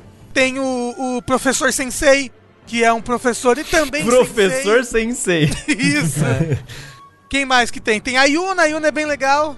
Ressuscita os espíritos. Ressuscita não, manda os espíritos Isso. descansar, né? Isso. Isso. As, as personagens que eu mais gostei foram a Yuna e a. e a. e a, A Kratas. a avó lá. A avó do, do, do Jin lá, a véia da, da casa do Jin lá. Ela são os melhores Ah, personagens. nossa, é, né? É, pena que ela é muito rápida, né, a quest dela. É, são, são, são as duas quests mais rápidas, eu acho. É, então, tipo, eu gosto dos personagens secundários. Uma coisa que eu sinto, eu não sei se eu tô errado, mas eu sinto que se, se- se esse jogo tivesse sido feito por um estúdio japonês, ele ia ter mais humor, ele ia ter mais comédia. Eu sinto que ele tem pouquíssima comédia. Em pouquíssimos pontos assim, tem um personagem que é um vendedor de saque e ele é meio malandro. E ele é um personagem com mais comédia. Eu sinto que, que ia ter mais em algumas coisas, assim. Não sei. Não, Rafa, mas o público japonês amou o jogo. Não pode criticar. Não, eu acho que eles deviam amar. Eu acho que, que faz sentido eles amarem o jogo. Eu não acho que é uma representação ruim do Japão ou qualquer coisa assim. Sobre isso, você estava falando do negócio da, da honra lá, né? É, o YouTube, ele sabe o que eu quero assistir, né? Ele me recomendou um desses vídeos de. Samurai honrado a- exato. joga Ghost of Tsushima. Exatamente. Ai, é meu Deus. um, um especialista em luta samurai joga Ghost of Tsushima. E aí o cara né, deve, deve ter perguntado pra ele, né, sobre falado desse conflito da honra e tudo mais. E o cara falou assim: são bandidos. Você vai lá e mata eles. Não tem isso de, de- de não ter honra. Você mata eles do jeito que der pra matar. É isso aí, cara. Não, porque realmente é o que eu falei, não faz sentido. Tipo, o, o- os mongóis, eles usam várias táticas, estratégias coisas de veneno, fogo, explode ponte e sacrifica cavalo. E, e são coisas que eles usam que são estratégias que, tipo, quando o, o principal, vilão, o, o Kotunkan, que é o neto do, do Gengis Khan, ele é apresentado no jogo, né, que ele chega pro seu tio e fala assim: Eu aprendi a sua língua, eu aprendi a sua cultura, eu aprendi tudo sobre vocês, eu sei como lutar contra vocês. Então eu sei que vilas destruir e que vilas trazer pro meu lado. Uhum. Então por isso eu sei que eu tenho que te trazer pro meu lado aqui pra trazer. ah, Então ele sabe como dominar, ele sabe como lutar contra, contra os samurais. E tipo, o jeito que os samurais estavam lutando, tanto não deu certo que a primeira missão do jogo é todos os samurais morrendo, né? É, Sim. E, e os, todos os planos do tio do Jin são assim. Ah! Pela porta da frente. É, todos, isso, os planos, todos. todos os planos dele são assim. O Jin no começo do jogo é assim, é meio idiota, porque você tá junto com a ladra lá que te salva, aí você tá andando, aí tem um, sei lá, uns cinco inimigos. Aí ela, vamos dar a volta aqui e faz aquele. Que dá volta o caralho, sou samurai, porra! E, e vai pra cima dos caras! Aqui é samurai! brrr, samurai, porra! brrr, brrr, e chega arrebentando tudo. E não dá certo. Então, tipo, é muito difícil você comprar o ponto dele quando, quando o Jin tá praticamente single-handed salvando a ilha inteira, sabe? Sendo o fantasma. É, e, e o mais foda, né? E, e agora, depois de ter jogado, eu entendo um pouco mais do, do- dos pontos do, do Tengu no, naquele outro vértice. É que realmente, tipo, eles vendem que a, a honra do samurai inteira se resume em: não, não, não, não. Ataca pela frente. Vai lá. Você tem que chegar de frente e dar ao seu inimigo a oportunidade de te matar. E, se, se possível, de vir em grupo para te matar. Isso é a honra do samurai. A- a- a- acho que a única parte que eu acho que é no comecinho do jogo, primeira cutscene, que ele quer apresentar essa parada da. Os mongóis não têm honra e nós somos honrados pra caralho. Que eu acho que isso de fato foi meio escroto. Eu acho que teria até uma honra, até em, sei lá, em cultura ocidental, nesse sentido de. Antes de começar a batalha em si, tem aquele momento que tá um de frente pro outro, né? Não começou a briga. Meio que tem um acordo que não tá briga ainda, hein, gente? Aí vai um samurai pra conversar com o líder do outro grupo. Uhum. E é tradicional. em, Tipo, vendo em filmes, em histórias e coisa, é meio comum isso, né? De É, ter, Hamilton. é, de ter essa conversa antes da batalha de fato, né? Uhum. Tipo, olha, realmente não vai ter jeito? Vai, vai ter que lutar mesmo? Aí chega o cara lá, tipo, tô aqui pra lutar com o líder de vocês aí. Aí o cara chega, joga sem falar nada, só joga um óleo na cara dele e taca fogo no cara. Sem falar nada. E tipo, foda-se, é luta aqui, porra. Isso foi É babaca. tipo, isso, foi babaca. Porque até em guerra, pelo que a gente vê em algumas situações históricas assim, tem um um certo nível de. Calma lá, gente. Vamos ter certeza se isso aqui Sim. realmente vai acontecer. Mas é, isso é em guerra da Europa. O, o- os mongóis não conquistaram a Ásia inteira. É, mas, Sabe? mas muito. Tipo, uma coisa que tem, por exemplo, muito no Romance dos Três Reinos é tipo quando vai ter alguma uma guerra, tipo, o comandante fala: "Ai, quem que é o pica aí que vai querer lá matar o capitão dos outros caras? Tipo, deixa que eu vou. Aí o cara vai lá e desafia um outro campeão do outro exército, meio que como uma demonstração de superioridade. Tem to- toda essa relação de, de poder aí. Mas os mongóis, obviamente, ig- ignoram todo, todo, toda essa parada. eu, né? eu gosto muito, inclusive, dos mongóis como vilão do jogo, porque eu acho que de cultura japonesa a gente acaba conhecendo muito, né? Por causa do. Por causa de anime, por causa de tudo, de videogame. Agora o jogo apresenta legal a, a cultura dos mongóis, assim, tipo. Porque você encontra no jogo artefatos mongóis. E, e, e ali você vê, tipo, olha, isso daqui é um saco que eles usavam pra fermentar o leite, blá blá. E aí você vê em todos os acampamentos do lado da- das, das carroças dos cavalos, sempre eles estão levando esses sacos com leite fermentado, né? E tipo, ah, isso daqui era, era- um negócio que eles faziam, um- tipo, um bloco de, de leite salgado, assim. Que eles faziam com leite de égua, sal, blá blá. É, isso daqui é um negócio de cor, isso daqui é um. É um, umas pedras que era, que era pro xamã se ligar com a religião tal, pro deus deles e tudo mais. Então, tipo, você, você acaba. Se você vai lendo os registros e achando os artefatos mongóis, você vai, você vai descobrindo várias coisas da cultura deles, inclusive da, da cultura de guerra, da arte da guerra deles. E é muito bacana. Eu acho que. Eu gosto muito de história, né? Eu até, com os meus tenros 18 anos, assim, eu tava tentando entrar na fazer faculdade de história. E, tipo, eu fico fascinado quando eu fico lendo essas coisas. Tipo, caralho, olha que legal. A maneira como eles se organizavam, a maneira como eles faziam comida, a maneira como eles. Como eles montavam as tendas deles. E, e, tipo, isso no jogo, esse compêndio da cultura mongol é muito bem explicadinho, é muito bacana. Vale dizer, Rafa, que, né, pra você que gosta de história, não, pra não levar tudo que esse jogo mostra como correto ah, também. não, mas obviamente, Porque, né, não, tipo, mas digo, mas digo até na questão do- da apresentação do samurai, que ele quer ter essa apresentação do samurai do filme do Kurosawa, né? Mas que na época que o jogo se passa, o samurai não tinha esse tipo de espada, não tinha esse tipo de roupa. Ah, não, isso tudo bem. Eu tô falando de- de- de- desse negócio da cultura mongol, que é uma, que é uma cultura que eu desconheço, né?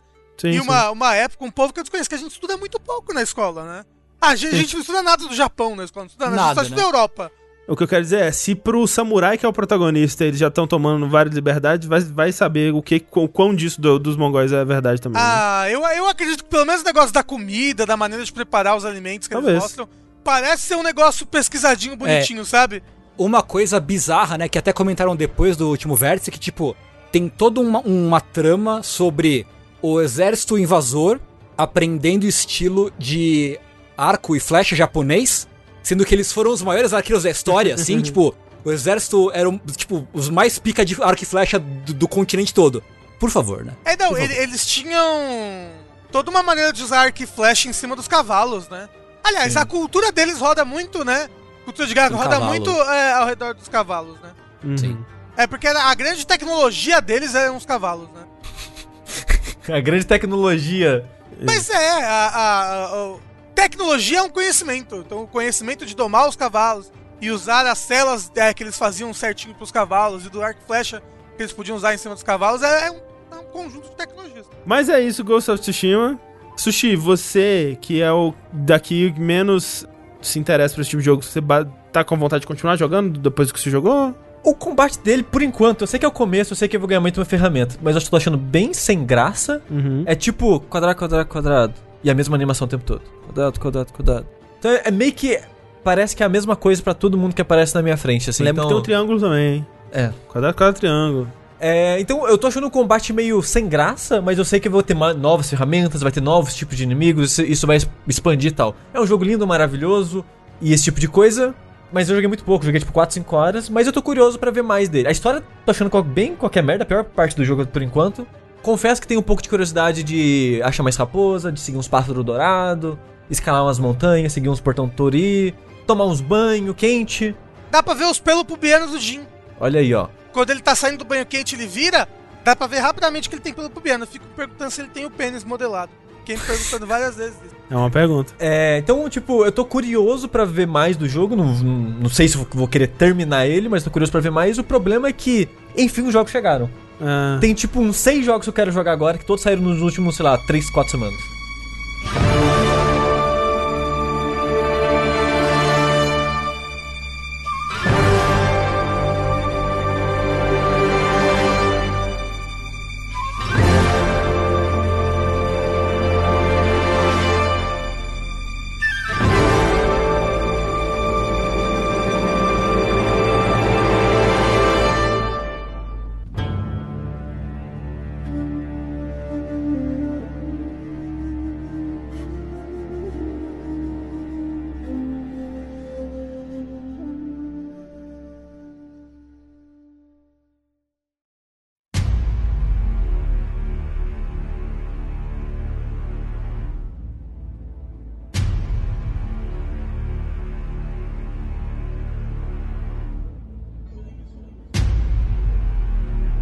Falando de jogos de temáticas e visuais marcantes e bonitos, Hum. vamos falar de um que tenta ser, mas não consegue tanto, então. mas ainda chama atenção, que é o Other Side. A música do Red Hot? Exatamente, porque hoje a gente vai falar de música. Isso. Logo, logo isso vai fazer sentido. Que é um jogo que talvez algumas pessoas já viram por aí. Vai dizer que é Other Side com C. É, exatamente. De como se fosse de Other Sidio. É isso. Outro Sídio. É. Talvez você já, tenha visto esse jogo por aí, que ele é um jogo tático, visto de cima, de andar em quadradinhos. Só que a parada dele, dele é que ele é todo preto e branco, tons de cinza, melhor dizendo, com detalhes em vermelho. É esse clichê visual aí É, desde Sin a lista de Schindler. Sim, City, é. Não, então, aquele filme, o Sin City, ele não é assim? Sim, Sim, sim, sim, Sim, sim. Não tô falando do jogo da Max. Eu sei. Eu sei, mas soa não é igual. Ah, tá. E esse jogo me chamou a atenção porque eu vi o trailer dele uns, sei lá, um, dois meses atrás. E eu, pô, ele tem um visual interessante e eu tô afim de um jogo tático agora. Já tinha saído o XCOM, já tinha saído Gears. o Gears, mas eu não tinha jogado eles ainda. Eu pensei, ok, eu acho que eu vou guardar minha vontade de um jogo tático pra esse. Hum. Porque ele não saiu ainda, visual, né? Parece legal. Vamos ver isso daí. E eu não procurei mais nada do jogo, porque eu, eu, eu, quando o jogo me fisga em algum elemento, eu falo, foda-se, tô satisfeito, não quero procurar mais nada dele. Então eu não procurei mais informação do jogo. Já tava interessado nele. É quando eu abri o jogo, eu descobri um aspecto que eu fiquei meio triste. Ele era um roguelike. Ah, ele é roguelike. Poxa vida. E eu fiquei meio triste assim, mas eu tô meio dividido com ele né, nesse sentido por causa do ritmo que o jogo quer, né? Da estrutura de roguelike dele. Porque o jogo é o seguinte: como eu já comentei, ele é um jogo tático por turno, visão de cima, clássico nesse sentido, com foco mais em combate corpo a corpo. Tipo um Final Fantasy Tactics, um, um Fire Emblem. E a pegada dele é que em 1890 alguma coisa, supostamente no nosso mundo, deu uma treta muito ruim, apareceu uma criatura de poderes apocalípticos e basicamente destruiu a realidade. Era a época Marco. Isso. Isso. Essa, essa criatura aparece, é, dá um grito que meio que destrói a realidade, uma coisa assim. Gracinha! e isso acontece no tutorial do jogo, quando você tá jogando com uma personagem que o jogo só chama de mãe. E essa personagem, quando ela morre, ela meio que divide a realidade, a existência dela em outras criaturas. Hum. Então você vai jogar com essas múltiplas, digamos, personalidades dessa mãe para enfrentar eventualmente essa criatura nesse plano destruído e corrompido que acabou sendo realidade. O jogo ele tem alguns elementos de Darkest, Darkest Dungeon Hum. que você não chega a ter uma vilazinha com a taverna de recrutar personagens nesse sentido, mas você com o tempo vai criando os novos clones dessa mãe com classes diferentes, que quando aparecem novas missões você escolhe quem vai. E quando você faz a missão, o personagem ele começa a ficar cansado, então você tem uma outra missão naquele período de tempo, você tem que usar outros. Uhum. Então você tem que começar a diversificar a party que você tá usando. Quando o personagem morre, ele morre pra sempre. Então nesse sentido ele lembra um pouco o Darkest Dungeon, nisso de entre as missões você pode dar level up, level up nos seus personagens. Conforme as coisas que estão acontecendo, os personagens vão ganhar novos traços de personalidade, seja positivo, seja negativo. Nesse ritmo assim de as coisas que acontecem entre é, as missões é bem Darkest Dungeon, mas é isso só de, de influência assim. Porque as missões mesmo, elas são basicamente uma arena tática. E o que é. hum, Roguelike é o layout da arena. O roguelike é essa estrutura de. Se seu personagem morreu, ele não volta mais. E se todo mundo ali morreu, essa investida no mundo perdeu. Você tem que começar o jogo do zero. Sei. Agora. E o layout, o level design é. É, é meio que. Então, as fases elas têm cenários prontos já eles vão ciclando. Bloquinhos, assim. é, de- bloquinhos, exato. Às vezes, faz de conta que é tipo numa praça que acontece prime- o tutorial do jogo. Você vai pra lá de novo, só que num contexto mais daquela parada do. Que visualmente, o jogo, ele é como se fosse realmente um mundo destruído, planando no meio do nada, Hum. com plataformas flutuando, com tipo.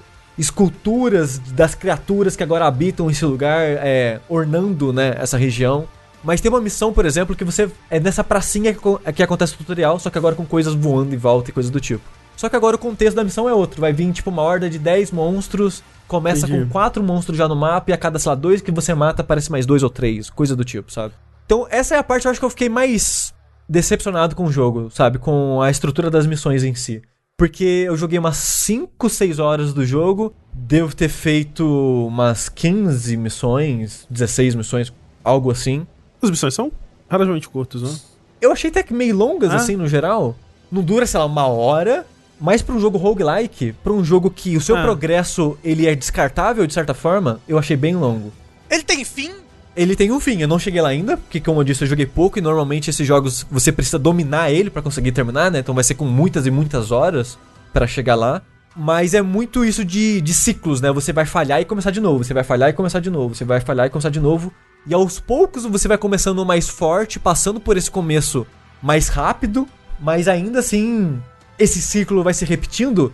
E é muito louco porque pra chegar no primeiro chefe do jogo, o jogo ele tem, se não me engano, cinco atos, porque ele tem um glossário, um, um index das criaturas que você encontra. E as criaturas que você não encontrou, tá meio que uma foto delas, só que com sombra, assim, você não vê o detalhe. Hum. E eu vi que o primeiro chefe que eu enfrentei tem, tipo, quatro criaturas abaixo dele. Então, ok, o, chefe, o jogo vai ter cinco chefes, eu imagino. Então, desses cinco capítulos, digamos, que o jogo vai ter, eu levei quatro horas pra passar o primeiro. Então, se eu tiver que rejogar isso do zero toda Sei. vez que eu falhar, é muito longo pra um jogo roguelike. É, é. Aí realmente. Um roguelike, por exemplo, recente, que eu gostei, que eu, re- eu rejoguei bastante, foi o Dead Cells. Sei. E o Dead Cells eu já falava que era longo. Porque se você tá explorando todas as áreas pra ver se você vai achar todos os itens pra ficar forte, pra conseguir chegar no chefe e matar ele e tal, você leva uma boa uma hora aí, tranquilo, em cada run do Dead Cells. A não ser que você tá correndo desesperado, aí você leva, sei lá, 10 minutos, 15 minutos. Ou, sei lá, deve ter speedrun que é muito mais rápido que isso. Mas são longas, né, as runs no geral. Mas ainda era um, um tamanho que eu, ok, eu me diverti ali e tal. Agora, cada missão dessa, desse jogo, por exemplo, eu cheguei, levei umas 4 horas para chegar no chefe e derrotar ele. Eu tinha feito umas 8 missões, eu acho. Quanto que dar isso daí? Uns 20 minutos cada missão? É, parece. Ah, alguma coisa assim. Aí você pensa que você tem que fazer umas 8 missões de novo para chegar no chefe, em torno. Você não precisa fazer todas, mas você tá forte para chegar no chefe, porque o chefe é difícil. Então, essa estrutura é a parte que me deu mais preguiça. Mas você chegou jogo. a morrer e reiniciar alguma vez? Sim, eu, eu fiz isso de propósito para ver, Pra era o- ver. como, é, com- aham. como o jogo ia lidar com a minha falha. Eu ia começar a partir do chefe, eu ia começar do zero de novo, eu ia ter alguma coisa para dar um boost no meu progresso, o que ia acontecer, né? Mas antes de falar Uhum. mais desse aspecto, eu queria falar um pouco do combate do jogo que eu não falei, que a estrutura dele, dessa parada de ser arena, tipo, ah, você começa mais ou menos no meio e vai vir, vir monstros em volta de você e você tem que lidar com os monstros, aí você matou o número de monstros que tava na tela, acabou a missão. E de, sei lá, das 15, 16 missões que eu fiz, só uma não era isso. Que era a missão de fugir. Era tanto monstro que você não tinha como lidar. Você tinha que esperar um número X de turnos, aí eventualmente o jogo ia marcar, ou vem pra cá pra fugir. E eu tinha que ir com todos os meus personagens pra lá pra conseguir fugir daquela situação. Uma vez só foi isso. Caralho. Todas as outras eram missão de arena de. Ah, vai vir 11 monstros aí, mata 11 monstros. Mas assim, se o combate é divertido, talvez não pese tanto. Mas é, mas como você falou, né? Um roguelike que vai ter muitas, muitas horas só disso, às vezes enche a. Aí eu fico conflitado porque a cada missão que eu jogava eu sentia que a minha opinião do jogo mudava um pouquinho. Às vezes para melhor, às vezes para pior. Porque ele acaba sendo meio puzzle na maneira de você abordar ele, que no começo eu, porra, maneiro isso aqui. E eu sinto que eu consegui compreender como os inimigos funcionavam, as minhas habilidades, e consegui terminar a missão sem tomar dano. Hum. Porra, que maneiro. E eu terminei, sei lá, umas duas, três missões sem tomar nenhum dano. Eu, porra, que legal. O jogo ele oferece ferramenta suficiente pra eu prever o que o monstro vai fazer, que o inimigo vai fazer, pra eu me reposicionar e pra eu lidar com essa situação de maneira mais otimizada possível. Show. Aí até que em alguma missão eu tomei dano e meu personagem não encheu a vida. Hum. Eu, ah, eu não, eu não tava sendo tipo, Você não tava, tipo, otimizando pra caralho, né? é, eu tava fazendo o mínimo. É, sim, sim. Porque os meus personagens, eles morrem com tipo dois ataques. É, Porque quando você cria o personagem, ele no level 1, ele tem tipo 400, 600 de vida dependendo da classe. Hum. E o inimigo guerreiro, ele causa 400, 500 de dano. Uhum. Então, tipo, se o meu tanque tomar um ataque do inimigo, que é tipo o inimigo de dano dos monstros, ele vai quase morrer. E um outro fraco pode vir e matar ele. E eu não subo, minha- eu não regenero uma vida de uma missão pra outra. Uhum. Então, tipo, caralho, os personagens são totalmente descartáveis. Então, eu não tava fazendo, eu não tava sendo tipo, porra, fodão. Eu tava fazendo o mínimo que o jogo pede. E eu fiquei, caralho. Ok, fica mais complicado agora. Fico mais receoso nesse como que o jogo ele vai balancear isso, porque eu sinto que, ok, eu tô conseguindo não tomar dano na maioria dessas missões, porque é o comecinho do jogo. Como que vai ficar depois disso? Quando eu fui pra segunda área e ele começou a apresentar novos tipos de inimigos, eu falei, fudeu, já era. Porque eram os inimigos que é tipo. Ah, é um inimigo que ele acerta o mapa inteiro. Uhum. Aí eu, porra, como é que eu vou evitar esse cara? Agora, ok, é impossível eu terminar a missão sem tomar dano. Agora eu tenho que lidar com a fragilidade dos personagens de esse ciclo. Tipo, Realmente é beleza. impossível, não tem, tipo, uma habilidade. Não, é um monstro que a parada dele. Ele é meio que um monstro de suporte pros inimigos. Sei. A parada dele é. Não importa onde você tá no cenário, ele vai focar em alguém, vai imobilizar aquele personagem, porque aquele personagem não vai andar naquele turno, e depois de um tempo X, ele vai causar um dano 500 de dano, sei lá, Caralho. quantos de dano naquele personagem. Então, beleza, então é isso. Alguém vai morrer, pelo menos alguém vai morrer nessa missão. Uhum.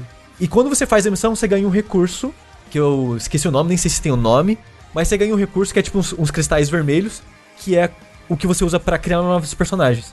Então, beleza, eu acho que eu vou ter que ciclar, né? Então, minhas missões agora vai ser, tipo, alguém vai morrer aqui, na próxima missão eu vou criar um novo e usar esse personagem, personagem novo na próxima missão. E vou ter que. Agora a dificuldade é balancear e gerenciar o seu grupo, não só você sobreviver à missão. E eu não sei se eu gostei dessa mudança de paradigma, assim. Porque ele apresentou esse novo monstro de. que me prende, e ele apresentou um outro que ele fica dando escudo pros monstros, onde eu basicamente não consigo mais causar dano neles. Então, tipo, é um monstro que ele só fica no fundo, eu não consigo chegar perto dele. E os caras de ataque vão indo pra frente com uma defesa que basicamente eu não consigo atravessar ela. Aí eu, tipo, tá, pra eu conseguir matar o guerreiro, eu tenho que correr pro fundo do cenário pra matar o- suporte pra enfim lidar com o guerreiro. Só que nisso é basicamente impossível, porque eu tenho que me colocar em risco agora. Porque a maneira que eu jogava antes era tipo evitando risco. Eu olhava todos os monstros do mapa. Tá, onde ninguém pisa. Ok, vou dar um ataque e correr pra lá. Uhum. Vou dar um ataque e correr pra lá. E dava para fazer isso. Porque nunca era, tipo, sei lá, 15 monstros na, na, tela ao mesmo tempo. Agora eu não consigo mais fazer isso. Agora eu tenho que me colocar em risco. Me colocando em risco, eu vou tomar dano. Uhum. Porque é, é muito monstro para eu conseguir correr pro fundo e não tomar dano nenhum. Mas antes de eu me decepcionar com essa nova estrutura, eu tava gostando muito de como o jogo fazia isso, porque ele era bem puzzle, como eu comentei. Porque quando você conhece os monstros, você, jogador, você não sabe exatamente como funciona a inteligência artificial do monstro. Mas você pode clicar nele e ver até onde ele anda e ver todos os tipos de ataque que ele pode fazer. Tipo, ah, o ataque melee dele, o ataque básico, é um quadrado em volta dele. Mas ele tem ataques especiais que é, sei lá, dar buff em alguém, ou ele vai dar um tiro na distância tal. Uhum. Então você consegue se planejar em relação a isso. Não é muito intuitivo como funciona esse menu de ler os monstros. É meio trabalhoso porque, tipo, tá, cliquei no cara que é o atirador. Ele acerta uma área gigante. Beleza, ele acerta essa área gigante. Aonde que meu personagem tá? Só de ver onde. Tipo, eu tirei o mouse de onde o inimigo tava para ver onde meu personagem tava, saiu a área do monstro. Hum. Aí, você tem que memorizar, tá? O tiro dele vai até, até aquele poste ali. Ok, onde tá o meu personagem? Vai, ah tá, eu posso andar até aquele poste. Então tem que, você tem que ficar fazendo essa dança burocrática Isso. desnecessária. Isso é uma coisa que o Guia Statics faz muito bem. Tipo, toda a parte de interface dele, assim, pra te, né, te informar tudo que tá acontecendo o tempo todo é talvez o melhor que eu já joguei, assim. A comparação que eu tenho é Into the Breach, que é Sim, é ótimo é, nisso, é ótimo, ótimo nisso. Esse jogo, ele, ele quer te dar esse nível de informação de, olha, é, tá aqui tudo que o inimigo pode fazer para você. Uhum. Você não sabe exatamente o que ele vai fazer, mas aqui todas as possibilidades do que ele pode fazer. Só que é tão ruim navegar no menu para você ver isso de uma maneira útil que é tipo é, é meio triste, sabe? Tipo, até alguém pode falar, ah, mas não é para ser fácil demais de ver. Então por que que eles estão me dando um, menu de ler ah. todas as habilidades do monstro em tempo real? Eu só não consigo comparar com o que eu consigo fazer. E eu tenho que ficar fazendo uma dança assim. É, se a habilidade é ruim, existe ela tá disponível, eu acho muito, é. muito ruim. Tipo, ah, a gente vai só dificultar o acesso a essa informação. É, o que eu, eu acho que eles podiam meio que dar um lock, tipo, trava, trava esse, essa visão desse monstro. E vai pro seu personagem e compara um com o outro, sabe? Uhum. Eu, eu acho que eles podiam ter algo para facilitar isso. Mas ok, acho interessante eles te darem isso e pedirem essa leitura para você lidar bem com o combate. A outra coisa legal é como funcionam os turnos do jogo. Porque é, o jogo ele tem uma parada que eles chamam é, de timeline. Então na parte de baixo da tela tem uma linha do tempo que vai de 0 a 100. E a sua iniciativa, ela fica navegando em esse de 0 a 100. Hum. Quando você chega no zero, você age. Toda vez que você age rápido, digamos assim, você começa o próximo o, o seu próximo turno é no 50 de iniciativa, em vez de no 100, por exemplo. Hum. E tudo do jogo é baseado nessa timeline. Então, por exemplo, você tem um ataque básico que é fraco e você consegue fazer na hora. Mas você tem um ataque forte que seu personagem ele vai preparar por 20 pontos de iniciativa. Uhum. Então, se você faz de conta que você agiu rápido e preparou seu ataque. Então, o seu próximo turno completo vai ser no 50 de iniciativa, mas no 20 de iniciativa, ele vai dar aquele ataque. Porque você planejou aquele ataque pro 20 de iniciativa, digamos assim.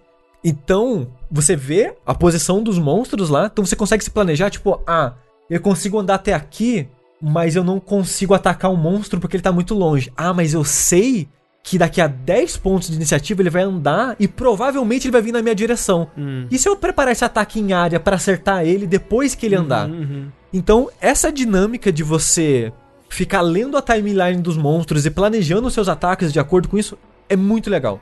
Mas aí depois você, tipo, dá play e a timeline roda? Não, é, é sempre que você encerra seu turno, a timeline vai para a próxima coisa da timeline. Seja a ação de um monstro, seja um ataque que você planejou. Ele vai para a próxima coisa da lista. Como se, se andasse esse negócio assim, tudo. É, exato, Anda exato. Pra esquerda. Exato, Entendi. é como se fosse uma fileirinha. Exato, exato. Então, você consegue se planejar assim, então tipo, ah, eu sei que esse monstro ele vai agir daqui a pouco. Ah, eu vou matar ele para impedir ele de agir então. Aí tem uma outra parada que eu não falei. Essa parada de você agir rápido ou lento é o seguinte: no começo de todo turno seu, você tem 100 pontos de ação. Cada coisa que você faz vai gastar uma quantidade X. Um ataque básico pode ser 30, pode ser 20, pode ser 25, dependendo da classe, tem custos diferentes. Cada movimentação sua custa um tanto dessa disso hum. também. Então não é tipo, ah, você tem 3 pontos de movimentação, 1 Sei. ponto de ataque. Não, você tem tipo 100 pontos. Distribua como De- você preferir. Exatamente. E se você gastar menos de 50 ou até 50, você tem um turno rápido e com você começa seu próximo turno com 50 na barra de iniciativa. Se você gastar tipo 40 51, você já começa em 100. Então você aproveita e gasta tudo. Então ele tem muito esse balanço de, tá, eu quero agir, eu quero só me posicionar e encerrar meu turno, porque eu sei que eu vou voltar no 50. E o inimigo tá lá no 80, então eu consigo agir antes dele de novo. Sim. Ou você já quer ir com tudo e gastar todos os seus pontos e ir pra, pro 100 de iniciativa. Então é um dilema interessante de. Porque o ataque gasta 30 e eu só quero gastar 50. Uhum. E tipo, cada movimentação é tipo 7 ou Sei. 10. Dá pra andar um pouquinho e É, atacar no se você anda em cruzinha, tipo, se você anda reto, digamos, é 7 pontos. Se você anda na diagonal, é 10. Sei. Então, esse dilema de, tá, eu só vou andar e não atacar, porque eu sei que, por exemplo, tem um inimigo que ele tá na 80 de iniciativa. Eu consigo gastar 50 pontos e parar do lado dele e vou estar no 50. Então, antes dele, eu consigo agir de novo e sei lá, pode ser que é um inimigo muito forte, eu posso dar 2, 3, 4 ataques seguidos nele pra ele morrer de vez. Tipo, eu vou ficar lento, mas pelo menos eu matei esse inimigo perigoso. Uhum. Então ele tem esses dilemas que eu acho bem interessante. E além pra entrar nessa dança né, da timeline, tem os ataques que eu comentei que eles têm o delay, os inimigos também têm ataque com delay, tem ataque que você anula o ataque que ele tem que tá carregando, ou só de você tirar ele da posição que ele tá, às vezes o ataque dele já não vai funcionar mais porque ele tava mirando num, num quadrado específico. E você também tem ataques de combar e interromper os inimigos. Por exemplo, tem um ataque do da guerreira, digamos, que ela prepara um counter. Hum. Ela fica lá na pose dela. Se o inimigo entrar na, no campo de visão dela, ela vai dar um ataque X. É um Overwatch. É tipo um Overwatch, só que melee. Sei. E se o inimigo morreu, morreu. Se ele sobreviveu, ele provavelmente vai atacar em você, né? E o turno vai continuar seguindo normal. Tem personagens que é tipo. A pistoleira. Ela cancela um ataque do primeiro monstro que atacar um amigo seu, por exemplo. É um ataque que não é tão forte assim, mas ela protege alguém. E por aí vai indo. E tem personagem que ele prepara um ataque que ele vai atacar alguém que um outro amigo seu atacar. Contanto que esteja no campo de visão. Que acho que é a pistoleira também que faz isso. Só que esses ataques de preparar, de, de suporte, de, de dar counter, de proteger os seus amigos, ele custa vida.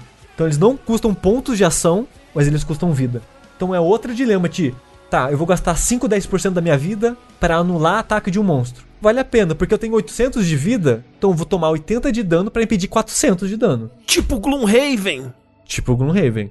Então, todos esses dilemas no combate de pontos de ação, da timeline, de. Será que eu vou tomar 80, 100 de dano pra proteger o amigo de tomar, sei lá, 500, 600? Ou pra combar o inimigo pra matar ele rápido? Todos esses dilemas em combate eu acho bem interessante. O único problema pra mim é que agora onde eu tô, ele tá ficando difícil demais.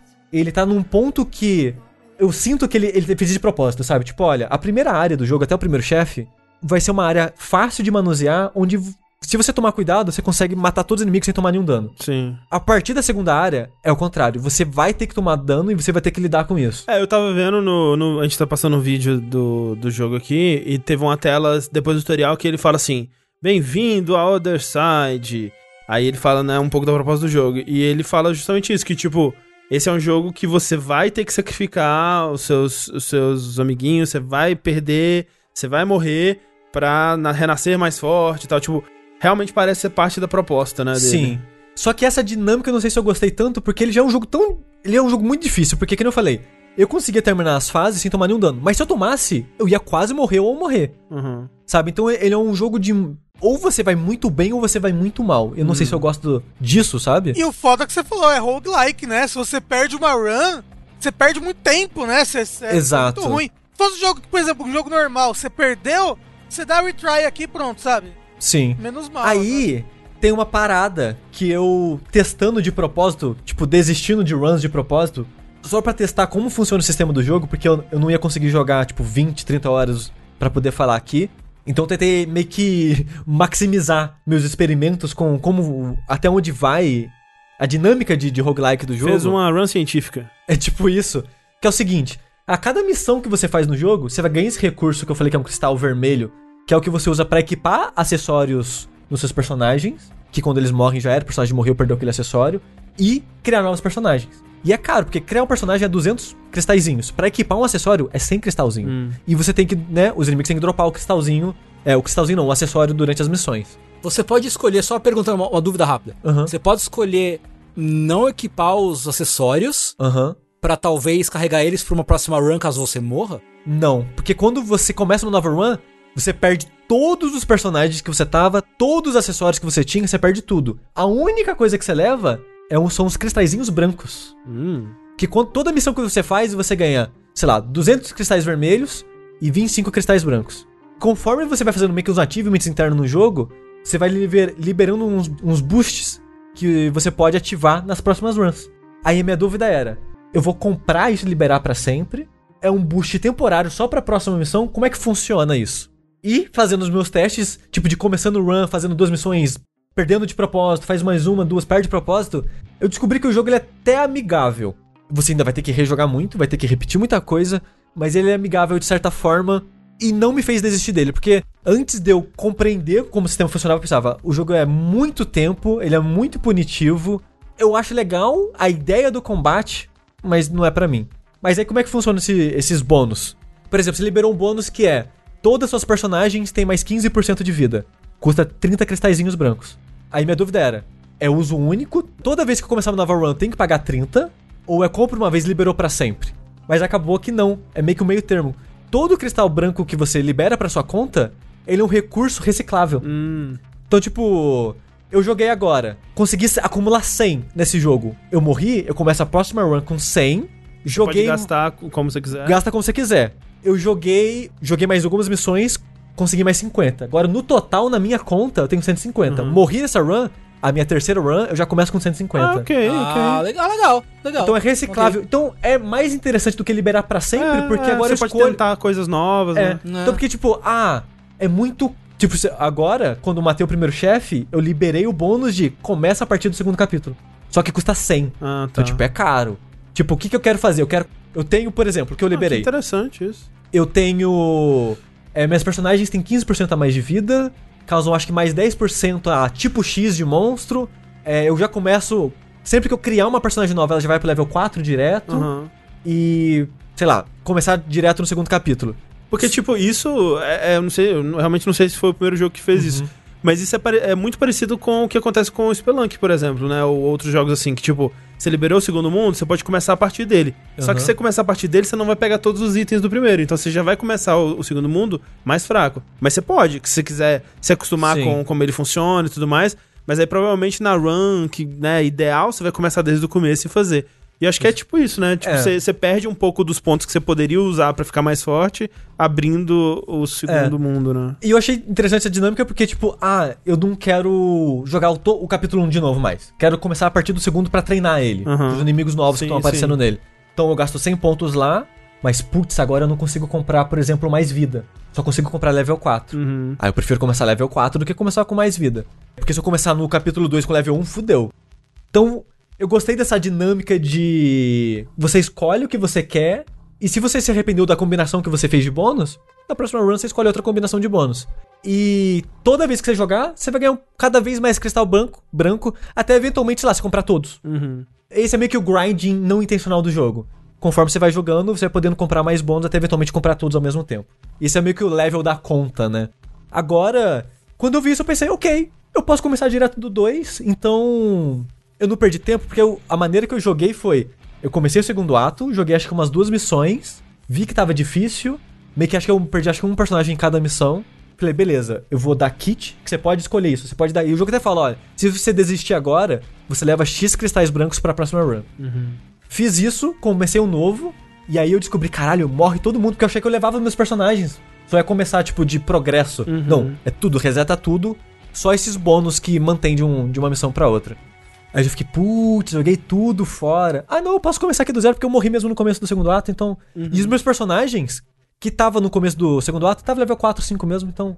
Meio que eu vou começar de onde eu parei. Ah, ok, ok. E uma coisa que eu esqueci de falar sobre o combate, de, de você se programar. Quando você conhece os monstros, você não sabe como eles funcionam. Mas no códex do jogo, eles explicam a lógica de foco dos monstros. Hum. Ah, eu não vou lembrar de ninguém específico, mas tem, é tipo assim: ah, esse monstro, ele vai focar sempre no seu personagem, que é o mais lento de todos. É aquele que prende. É o que eu tava falando que prende. Sei. Ele vai focar no último de iniciativa do seu e vai prender ele no chão. Porque essa habilidade de prender prende por 60 pontos. Hum. Então, em 60 pontos de iniciativa, ele vai ficar parado. Então, mesmo que ele age rápido do próximo, digamos assim, ele ainda vai estar preso, porque ele agiu com 50 pontos de inicia- iniciativa, tem mais 10 dele preso ainda. Então, você pode ver a lógica de todos os inimigos no Codex. Ah, esse inimigo vai sempre focar no mais próximo. Esse vai sempre focar no quem tem mais vida. Esse vai focar no quem tem menos vida. Nesse vai focar no quem tá mais longe. Então, tendo isso em mente, você consegue se planejar. Por exemplo, tem um inimigo que ele é um pistoleiro. E eu tinha muito medo dele no começo, a primeira vez que eu tava jogando, porque ele tem um alcance gigante. Mas a parada é, ele tem um ataque básico e um ataque que é um ataque carregado, que ele, sei lá, ataca daqui 50 iniciativas. Só que a parada dele é, sempre que ele pudesse dar esse ataque ca- carregado, ele vai escolher dar o ataque carregado. Então o que eu podia fazer? Entrar no campo de visão dele, agir rápido, porque eu ia agir antes dele dar o ataque dele. Então eu já saía do lugar e ele não acertava, não me acertava. Entendi. Então você conseguia, igual o Gloomhaven, Igual usar a Gloomhaven. lógica de programação previsível dos monstros pro puzzle do jogo. Sim. Gloomhaven é o novo Dark Souls do jogabilidade. Isso. Pois é. Então, essa dinâmica eu achei muito legal. Eu só fiquei meio triste agora que, tipo, eu sou obrigado a tomar dano, eu sou obrigado a É. basicamente perder um personagem em cada Sacrificar missão. é. personagem. Então isso eu, eu, não acabei gostando muito, mas. Achei legal. No, no geral, assim, a, a lógica do combate do jogo pra mim é muito legal. Só queria que ele tivesse mais uma narrativa, uma estrutura de missão que tivesse um progresso, tipo, sei lá, um XCOM que você Uhum. avança né, na, na fase, em vez de só ficar parado numa arena pequenininha. Mas assim, muito bonito visualmente, né? Muito estiloso. Sim. É, seus personagens são todos umas waifu de cabelo branco. É porque É, é, exato. todo mundo parte da mãe, né? É. Sim. E, e é interessante que a, a roupa né, dos personagens, que é uma parada meio vitoriana com exército, assim, Hum. que lembra um pouco Dishonored, Ah, é que verdade. tem aquelas roupas meio militares, É. ou Fullmetal Alchemist. É. Lembra um pouco o estilo de roupa desses dos seus personagens, que é tipo essas roupas de couro, sobretudo, todas brancas e pretas, assim. Eu, eu gostei bastante do estilo dos personagens no geral. Parece legal. A parte ruim, gente, é que ele é muito caro. É, então, o pessoal tava falando ali, o preço no chat ou não pode ser. É, no Steam ele tá acho que 130, Meu 140. Deus. Gente, E na PSN 170. Meu Cara, assim, né?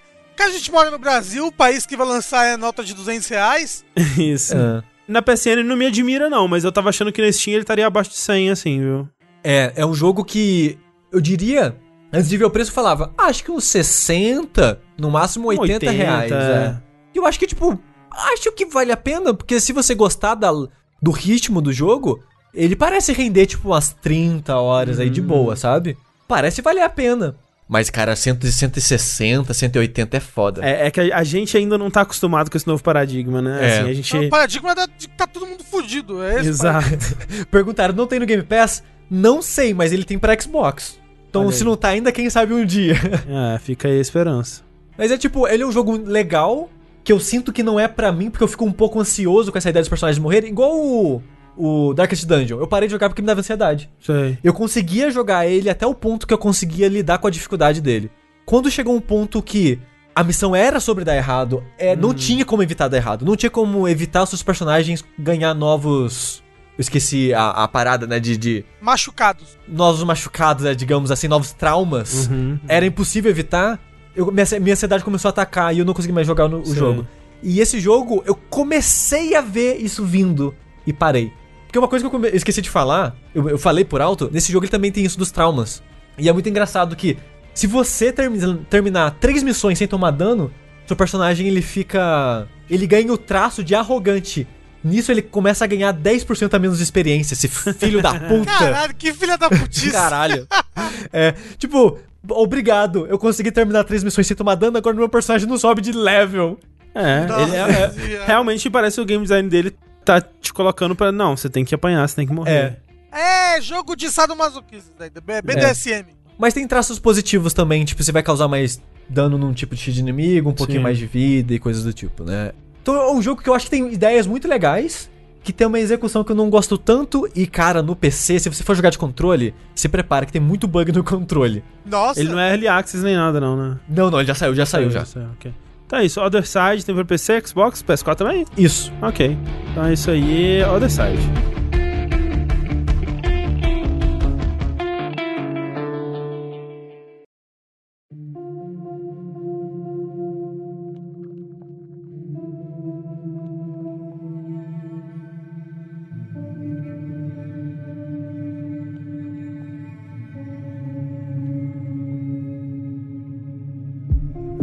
Falar em histórias tristes de perda, de morte, renascimento. Hum. Imagine vocês a história de um pai de família, um homem honesto, que trabalha o dia inteiro e que ele só quer chegar em casa e abraçar, poder abraçar os 15 filhos dele. Porra, Ele quer braços pra abraçar todos os 15 filhos dele. A única coisa que ele pode fazer com os dois braços dele é cozinhar miojo de tomate pra todos eles. Esse é o plot por trás de Carrion, novo jogo da Devolver, que saiu esses dias aí e que eu joguei em stream. Se você tá ouvindo esse- a versão gravada desse podcast, você pode acompanhar nossos streams em twitch.tv barra jogabilidade todos os dias, do- dois horários por dia, um de tarde e um de noite. Ou um de madrugada e um de noite, a gente nunca sabe o que pode acontecer. Né, o tempo é maleável, né? O É, tecido é. do tempo é maleável. Carrion é um desses joguinhos que já tá anunciado faz bastante tempo, na verdade, né? Há alguns anos já, se não me falha a memória. Eu acho que desde a E3 do ano passado. É, acho que é ano passado É. só. Anunciaram. Então só dois anos. Que é um jogo em que você joga com um monstro. Ele meio que reverte a, a lógica e a narrativa dos filmes de monstro espacial, em que tá todo mundo num, num lugar, numa nave, qualquer coisa do gênero, e tem um monstro malvado andando pelos dutos, matando pessoas de formas horríveis. Malvado não, o monstro não fez nada de errado. É. Pois é, justamente, por isso que é inversão, é inversão. É, é. Porque aqui o monstro não é malvado, ele é só um pai de família. Ele tem fome. Quem não tem fome hoje em dia? Ele tem fome de amor pelos filhos dele. Inclusive eu achei engraçado, né, que o jogo ele ele abre, né, ele você tá escapando do laboratório, tipo, lembrou um pouco o Ape Out, assim, né, tipo, só que com um, é, um alien bizarro em, em vez de um gorila. Uhum. E ele te solta assim, né, e no começo você demora até aparecer algum humano que vai te atacar, né. Então, o primeiro são os humanos é, indefesos assim. E eu, porra, não vou matar o humaninho indefeso, né? Eu dei um humaninho ali, tá de boa, na, na dele eu não vou, não vou fazer nada contra o humaninho, tadinho. Só que aí ele fala, coma humanos para aumentar a sua biomassa. Eu, ah, então, então vamos comer, né? aí eu comi todos os humanos.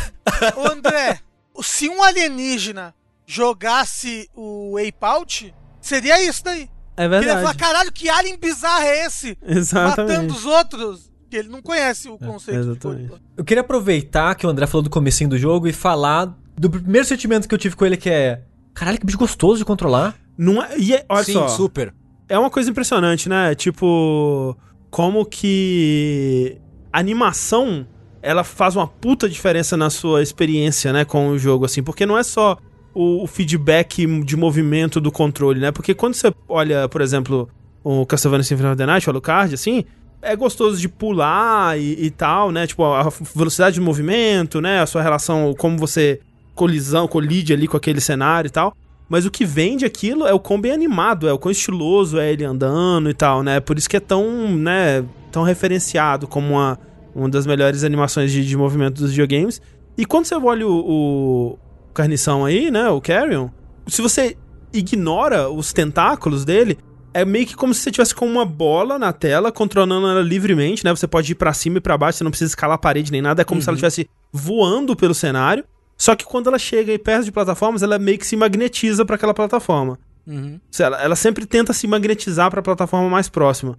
Ao mesmo tempo que ela é meio líquida, no sentido que, tipo, ela se molda a plataforma e se ela tiver mais pensa pra um lado do que pro outro, ela meio que cai sozinha. Se você largar o controle, ela meio que vai caindo e deslizando. Sim, assim. especialmente à medida que ela vai crescendo, né? sim, sim, sim, sim, sim. Mas quando. Especialmente quando você começa a uma bolinha que tá flutuando pelo cenário, né? Então, assim, mecanicamente, ela não tá fazendo nada de muito complexo ou de muito extravagante. Só que a animação é tão da hora porque vem uns tentáculos que eles vão surgindo automaticamente pra pegar tudo e se puxando, encostando e tal. E é tão maneiro, né? ver esse bicho andando e é tão gostoso de controlar que isso vende É. muito essa É- experiência inicial. E é muito louco que, quando anunciaram esse jogo, na conferência da Devolver, eu pensei, caralho, o jogo tem cara de ser muito merda. Ele tem cara de uma ideia engraçada, mas nossa senhora, olha que confusão, que zona É. na tela. Nossa, vai ser muito chato essa porra. E eu tava achando isso até jogar, basicamente, porque eu achei curioso que todo mundo que jogou ele tava elogiando. Aí eu pensei, beleza, vou jogar pra fa- falar também no, no Vértice. E é muito engraçado que eu segurei pra cima, grudei no teto e falei, cara, o jogo é incrível. eu tava errado por tudo que eu pensei desse jogo até agora. Você sentiu isso também, Tengu? Sim, tipo, eu, eu tava meio em cima do muro sobre ele, eu meio que tava tipo, ah, para- realmente, parece uma ideia legal, mas não sei se vai ser. A minha maior preocupação era, esse jogo vai se sustentar, Exato, sabe? Esse gameplay é. vai se sustentar por quanto tempo? Vai, vai, esse jogo vai durar duas horas? Eu não sei, sabe? Não vai ficar velho isso muito rápido? E não fica. Eu queria dizer só que antes de entrar na parte mais de gameplay assim, eu acho que muito da experiência de controlar o monstro, o pai de família, perdão, é gostosa não só pela animação, mas muito pela animação, mas também pelo design de som do jogo. Ah, sim, Porque sim. enquanto você vai andando, né? Eu recomendo muito se você, se você for jogar, jogar de fone de ouvido. Com o som meio altinho assim. Porque você escuta o som dele, tipo. Lançando os tentáculos. Cada patinha, né? Cada tentaculinho e batendo, tipo, no metal ou na pedra, assim, né? É muito bom mesmo. Ó, o design de som desse jogo, não só a trilha sonora, que a trilha, a trilha é legal, ela dá um clima de, de tensão, de terror e tal. Mas especialmente os efeitos especiais, né? O, o, o- ali, os efeitos sonoros, eles contribuem demais, demais, demais pra experiência do jogo ser, ser bacana, ser muito boa. Mas assim, você falou que tinha ideia que sustentaria por duas horas, mas ele, ele não é tão longo, né? Ele tem umas 5 horas, né? Algo assim? Então, eu terminei com mais ou menos 6 horas. Por quê? Primeiro que eu tava streamando, então não tava totalmente tava interagindo com o chat e tal, né? é, Aquela coisa toda. Segundo, porque eu sou meio perdido mesmo. Então eu demorei ali umas 6 horas pra terminar, né? É, acho que o Heitor terminou umas 3, eu acho. Acho que. O Sushi que tava comentando? Três É. me parece é, Bem rápido. bem rápido, porque eu terminei com umas quatro e meia, por aí, mais ou menos. É, 3 parece bem rápido. Mas, mas enfim, eu terminei com mais ou menos 6 horas. E você é esse, esse monstro, essa coisa amorfa, esse, esse amontoado de tentáculos e bocas e olhos. Sou eu. né? Rafael, Rafael Kina, que a missão, sua missão essencialmente é ir infectando um- uma, uma instalação que é meio laboratório, que é meio militar, que é meio caverna, que é meio tudo. E que é muito legal que tem muito essa coisa da, da, da inversão de novo, né? Porque com muitos desses jogos, assim, você chega num lugar que tá infectado e o lugar tá desse jeito, né? Tá tipo com salas inteiras que foram convertidas em paredes de carnes e tentáculos. Sim. E você vai lá com seu lança-chamas e queima tudo e tal. E, tipo, esse jogo, a, a a- instalação tá perfeita, né? Quando começa. E você vai lá fazendo essa porra. Tipo, colocando, entrando nos buracos e tal. É, porque, tipo, o seu progresso do jogo se dá em você abrir as áreas novas, mas dentro de cada área você encontrar um meio que um buraco na parede, assim, uma, É. uma rachadura na parede e se plantar ali pro seu organismo, pra sua biomassa se, se espalhar pelo lugar, né? E você vê, tipo, você vai crescendo, jogando tentáculo e ficando tudo zoado e bizarro e grotesco, assim. E visualmente é muito bonito. É bem legal. Porque ele, ele tem um, um estilo gráfico que me lembra o Dead, Dead Cells, Cells. né? Porque ele não. Ele é um pseudo pixel art, tipo. Acho que o cenário, assim, tem bastante coisa que é realmente pixel art, mas os personagens, né, inimigos e os seres humanos e, e o próprio Carrion, o, o bicho, é tudo 3D, né? Tipo, 3D com simulação de física e tal. É Voxel? Como é que é? Não sei se é Vox, eu acho que é só um modelo 3D com, com resolução filtro. baixa. É, ou filtro ou resolução baixa. Pois é. É que a gente tá vendo o, o vídeo aqui enquanto fala, e voltando um pouquinho na parada de, de animação, eu acho muito foda que tem uma parte no jogo que você acha meio que frestinhas que você não passa. Mas quando você tenta empurrar ele na direção das frestinhas, ele sai mini tentaclinhos tentando passar pelas frestinhas e não consegue. É. É. muito legal ver a maneira que a animação ela vai. Ela é de acordo com o que você tá tentando fazer, de onde você tá encostado e tal. Né, os bracinhos encostando pra parede. Você tentando passar na fresta que não consegue, mas as, os Sim. tentaquilinhos se esforçando pra passar. E, e é legal porque, é, né, as pessoas falando assim, ah, é, ah, mais um jogo, né, sei lá, de pixel art, mais um jogo de 2D e tal. Mas é tão legal ver um jogo que usa o que tem hoje em dia, né, pra expandir isso, né? Porque isso, esse jogo nunca seria possível na era onde ele visualmente se encaixaria, que seria tipo um Não, PS1, não, não. assim, né? Porque as simulações de, de, de física e de tudo que ele faz são muito complexas, né? De partículas e de elementos destrutíveis, assim, ele tem muita coisa. É, e na, na sua busca por, por esperança e, e liberdade, Aham. você tem uma ferramenta principal, que é o teu tentaclinho, que eu não sei se vocês jogaram com teclado ou com, ou com controle, eu joguei com controle, basicamente. Eu dei uma testadinha com teclado, mas eu joguei com controle. Eu joguei controle também. É. É, então, com o direcional analógico, você anda, né? Você anda com, com a criatura. Com o direcional direito, analógico direito, você mira o seu tentáculo. E aí você aperta o gatilho para ele jogar o tentáculo e agarrar coisas, né? Agarrar coisas pode ser operar uma alavanca, ou puxar uma grade, ou trazer uma pessoinha Para ah, sua pra boquinha. sua boquinha. E é legal porque ele tem toda essa, essa vibe analógica, né? Então, tipo, se você agarra uma alavanca, não basta você agarrar. Você tem que agarrar e puxar pra baixo. Uma porta, não basta agarrar. Você tem que meio que sacudir a porta pra arrancar ela e jogar pra trás. Uma pessoa, você tem que trazer a pessoa pra sua boquinha, né? Uhum, Ou pra é, suas isso. boquinhas. E, aí- mas isso é bom que você pode usar de maneira ofensiva, né, nos combates. Sim, porque sim. quando começa a aparecer os guardas que atiram em você e tal, você pode, por exemplo, agarrar um duto de ventilação que tá no teto e jogar na cabeça dele e ele morrer. É, ou você pode, por exemplo, pegar, um, pegar uma grade, jogar de um lado, pra ele olhar pro outro lado e você ir com o tentáculo pelo outro lado e, e matar ele, puxar Sim. ele e tal. Porque, porque a lógica da, da, da exploração no mundo, né? No começo não tem nenhum humano hostil, mas depois você encontra vários tipos de, de ameaças, né? Soldadinhos armados, uns drones, coisas e tal. Muitos deles têm algum tipo de escudo ou coisa do gênero, né? Então, a lógica da sua exploração é sempre você agir como um monstro de filme de terror, que é andar pelas ventilações, você ir escondido, né? E você enganar as pessoas pra depois abraçá-las com todo carinho. É muito bom esse aspecto do, do, do monstro andando pelos dutos, né? Porque você vai chegando assim e as pessoas começam a se cagar de medo, assim, se elas ouvem o barulho, né? E aí você pode realmente, você pode fazer o barulho num canto e ir pra outro e pegar. E é muito satisfatório, tipo, você tá num, num cantinho assim, né? Num, num duto, e você só desce o tentaculinho e pega alguém por trás e puxa pra cima, sabe? Você sente muito o, o alien mesmo, assim, é muito bom. E eu me, várias vezes, sem necessidade mesmo, tipo, o que eu fazia era, aparecia, pegava e fugia de volta, assim, sabe? Exato. Tipo, "Hehe, eu sou, eu sou monstro, eu sou alienígena, sabe? tipo, um, um roleplay Não, e eu, e eu alien, ficava assim. direto pensando, cara, o, que que essas pessoas estão pensando, né? Tipo, o amigo dela tava aqui, agora tá no duto, e aí eu vou, vou lá e jogava o cadáver de volta, só a perninha pra baixo, assim. É. Aí caía, eles assustavam, ai meu Deus do céu. É, inclusive, quando você, depois, mais pra frente, você ganha o poder de, ah, isso tá nos trailers até, que você consegue usar um tentáculo específico pra você possuir um, um humaninho, né? E aí, tipo, você consegue andar e operar coisas, e as pessoas, as pessoas veem você possuindo o humaninho, né? Alguns fogem, os guardas atiram quando percebem, então, tipo, é, é tudo muito orgânico as reações dos, dos inimigos, né? Eu achei.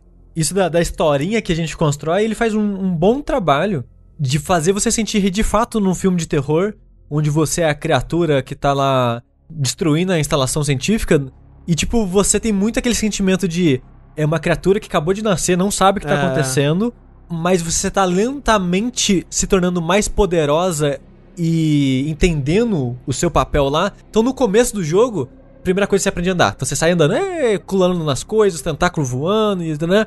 Aí aparece os humaninhos normal. Aí você, ó, eu posso comer os humaninhos normal, né? Aí aparece um guardinha com uma pistola. Aí você, o que, que é o guardinha com pistola? Olha, olha eu sou, eu sou uma maçaroca de tentáculo. Aí você mata o guardinha e não faz nada. Conforme vai, vai passando o tempo, vai ficando cada vez mais perigoso. Vai É. aparecendo guarda com metralhadora, vai aparecendo robô, turret, um monte de coisa. Aí você pensa, beleza, eu posso morrer. E se eu vacilar, eu morro rápido.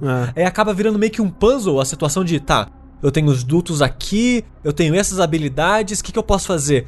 Então você acaba sendo aquela criatura que você entende melhor os riscos e o que Sim. você tem e usar isso a seu favor. Para- não sei, na minha cabeça construiu muito uma narrativa mesmo de um, de um monstro de um filme que tá aprendendo a lidar com o que os protagonistas estão jogando em cima dele. Sim. Al- alguém usa fogo contra ele? Ele parece Usa. ser Usa. Sim, Fo- fogo é sim. muito perigoso. Inclusive o inimigo, acho que o inimigo de fogo talvez seja o- um dos mais perigosos que tem. Porque se ele te bota fogo, você pega fogo. Até morrer. E fica morrendo, né? E você tem que achar um lugar que tenha água pra apagar o fogo. Né? E, e às vezes é difícil de achar e tal, tem muito inimigo na tela. E é meio que isso que o Sushi falou, assim, o jogo ele, ele acaba, em termos de estrutura, né? Ele é meio que um search action, porque aqui a gente não fala mais Metroidvania. Contratualmente não pode falar mais Metroidvania, agora é tudo. É ou search action ou buscação. Buscação pode. Eu- mas eu gosto de Metroid e gosto de Castlevania. E agora? Pode continuar gostando. Pode continuar E gostando. vou falar Metroid. Não pode. Ninguém manda em mim. Então, mas ele não é um mundo ab- abertão, ele é um mundo aberto bem compartimentalizado. Assim, ele É tem bem vários- fase, né? É bem É. fase, são várias fases com, com universos contidos que se interligam, mas não num, num universo que seja muito grande. É, ele tem. Ele meio que tem uma área meio que externa que liga a maioria das outras áreas. Só que isso é uma coisa que eu vi as pessoas criticando, é que ele não tem mapa, né? O que, que você achou disso, Tengo? Eu não achei que fez falta. Uhum. Eu sou um cara perdido, então eu, eu me perdi às vezes também porque tá jogando e streamando. Então, você tá olhando pro jogo e pro chat, você meio que não tá focando muito bem, gravando exatamente a, a cenário, né? Ainda que pode-se dizer, dá pra você usar o argumento de que os cenários talvez sejam um pouco iguais demais entre, entre É, eles. assim. Eles não são visualmente muito distintos, né? É. É, mas ele é um jogo, ele é bem. Ele é bem enxuto, ele é bem focado, e eu acho que ele faz um bom trabalho de te levar de um lugar pro outro. É isso, é, é tipo, eu, eu- a primeira vez que eu. Porque assim, né? Você completa uma área, você vai lá, pega um poder geralmente, e aí você sai e você volta pra, uma, pra, pra um hub ou uma área externa àquela, né? E aí você tem que ir pra próxima. Muitas vezes, e aí você pode, às vezes, voltar também, você pode continuar e tal. E a primeira vez que isso aconteceu, eu fiquei meio, ué, mas pra onde que eu tenho que ir? Que que, não tem mapa, não, o jogo não tá me falando, o que, que eu tenho que fazer em seguida? Só que aí tem duas coisas. Primeiro tem o seu. um radar meio que você tem, Um né? sonarzinho, pode, né? É, você é um, tipo um sonar, você pode rugir e dar, dar, né, dar um, emitir um barulho. E aí outros é, lugares de ninhos disponíveis ou ninhos já ativados, eles rugem de volta. Então você sabe, ah, em cores diferentes, né? O que não foi ativado é mais roxinho, o que tá ativado é vermelho. Então isso te, né, já te indica pra onde você vai, em se- você pode ir em seguida, né, uma direção. Mas mais que isso, isso que o Tengu falou, eu senti muito que tipo, o jogo, se você s- confiar e, e for seguindo em frente, você chega onde o jogo quer É. que você vai. É, é- essa é a parada, assim, que tipo, eu me incomodo em um. Só tem uma coisa que me incomodou na estrutura do jogo nisso, que foi a, as salas opcionais que você pode voltar pra abrir Uhum. e pegar coletáveis lá. Porque a estrutura do jogo é: você tem um, um hub gigante onde você vai achar várias fases.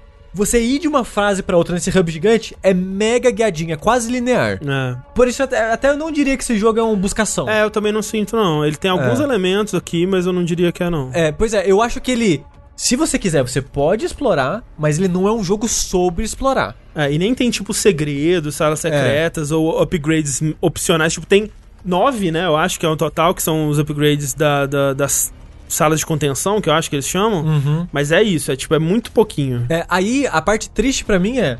Eu não ligo dele não ser um buscação. Nem todo jogo precisa ser. Uhum. E ele, do jeito que ele é, bem linear, no sentido na. Porque, tipo, quando você chega numa fasezinha, que eu chamo de fase, porque é basicamente isso, se você for reto, literalmente, se você for reto, você vai terminar ela. O único desafio que você vai ter é os encontros que são quase meio que uns puzzlezinhos e os momentos que são de fato puzzlezinhos. Como que eu abro aquela porta? Aí você, ah, tem que dar a volta, né? Mas é muito linear. Quando você libera a área, você, você meio que ela dá a volta assim mesmo, né?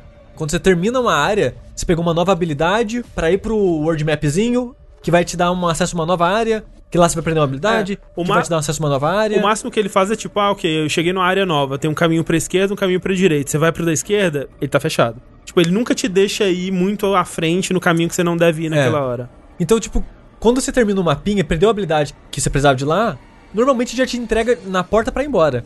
Se você pensar, ah, acho que eu vou explorar esse lugar de novo, você repara que o lugar é basicamente um círculo. Tipo, é muito linear, assim. Mas não incomoda por causa do ritmo do jogo é muito gostoso.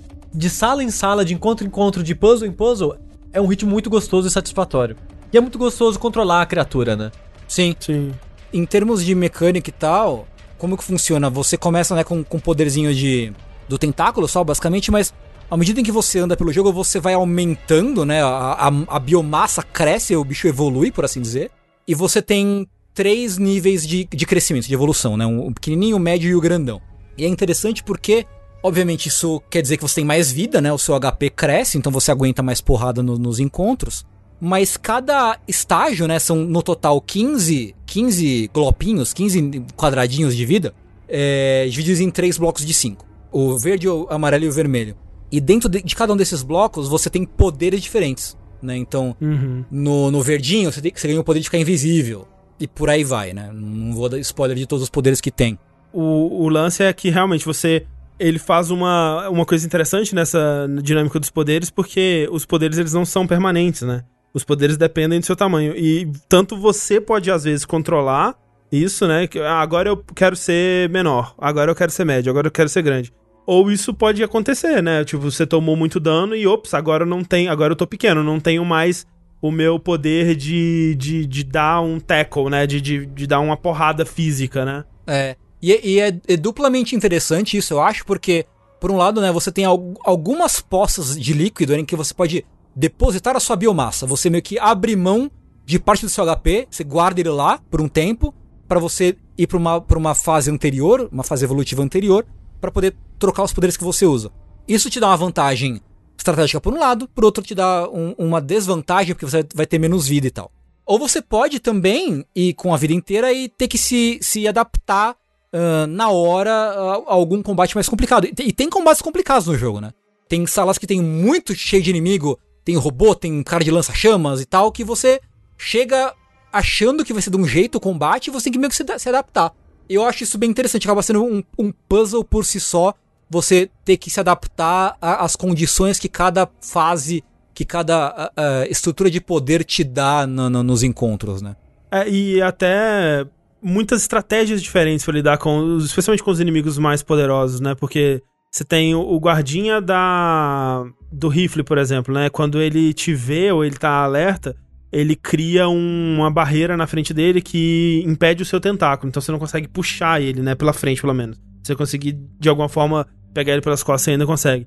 É, mas dano físico, né? Ainda acerta ele. Então, você, sei lá, você pode jogar um objeto nele. Você pode.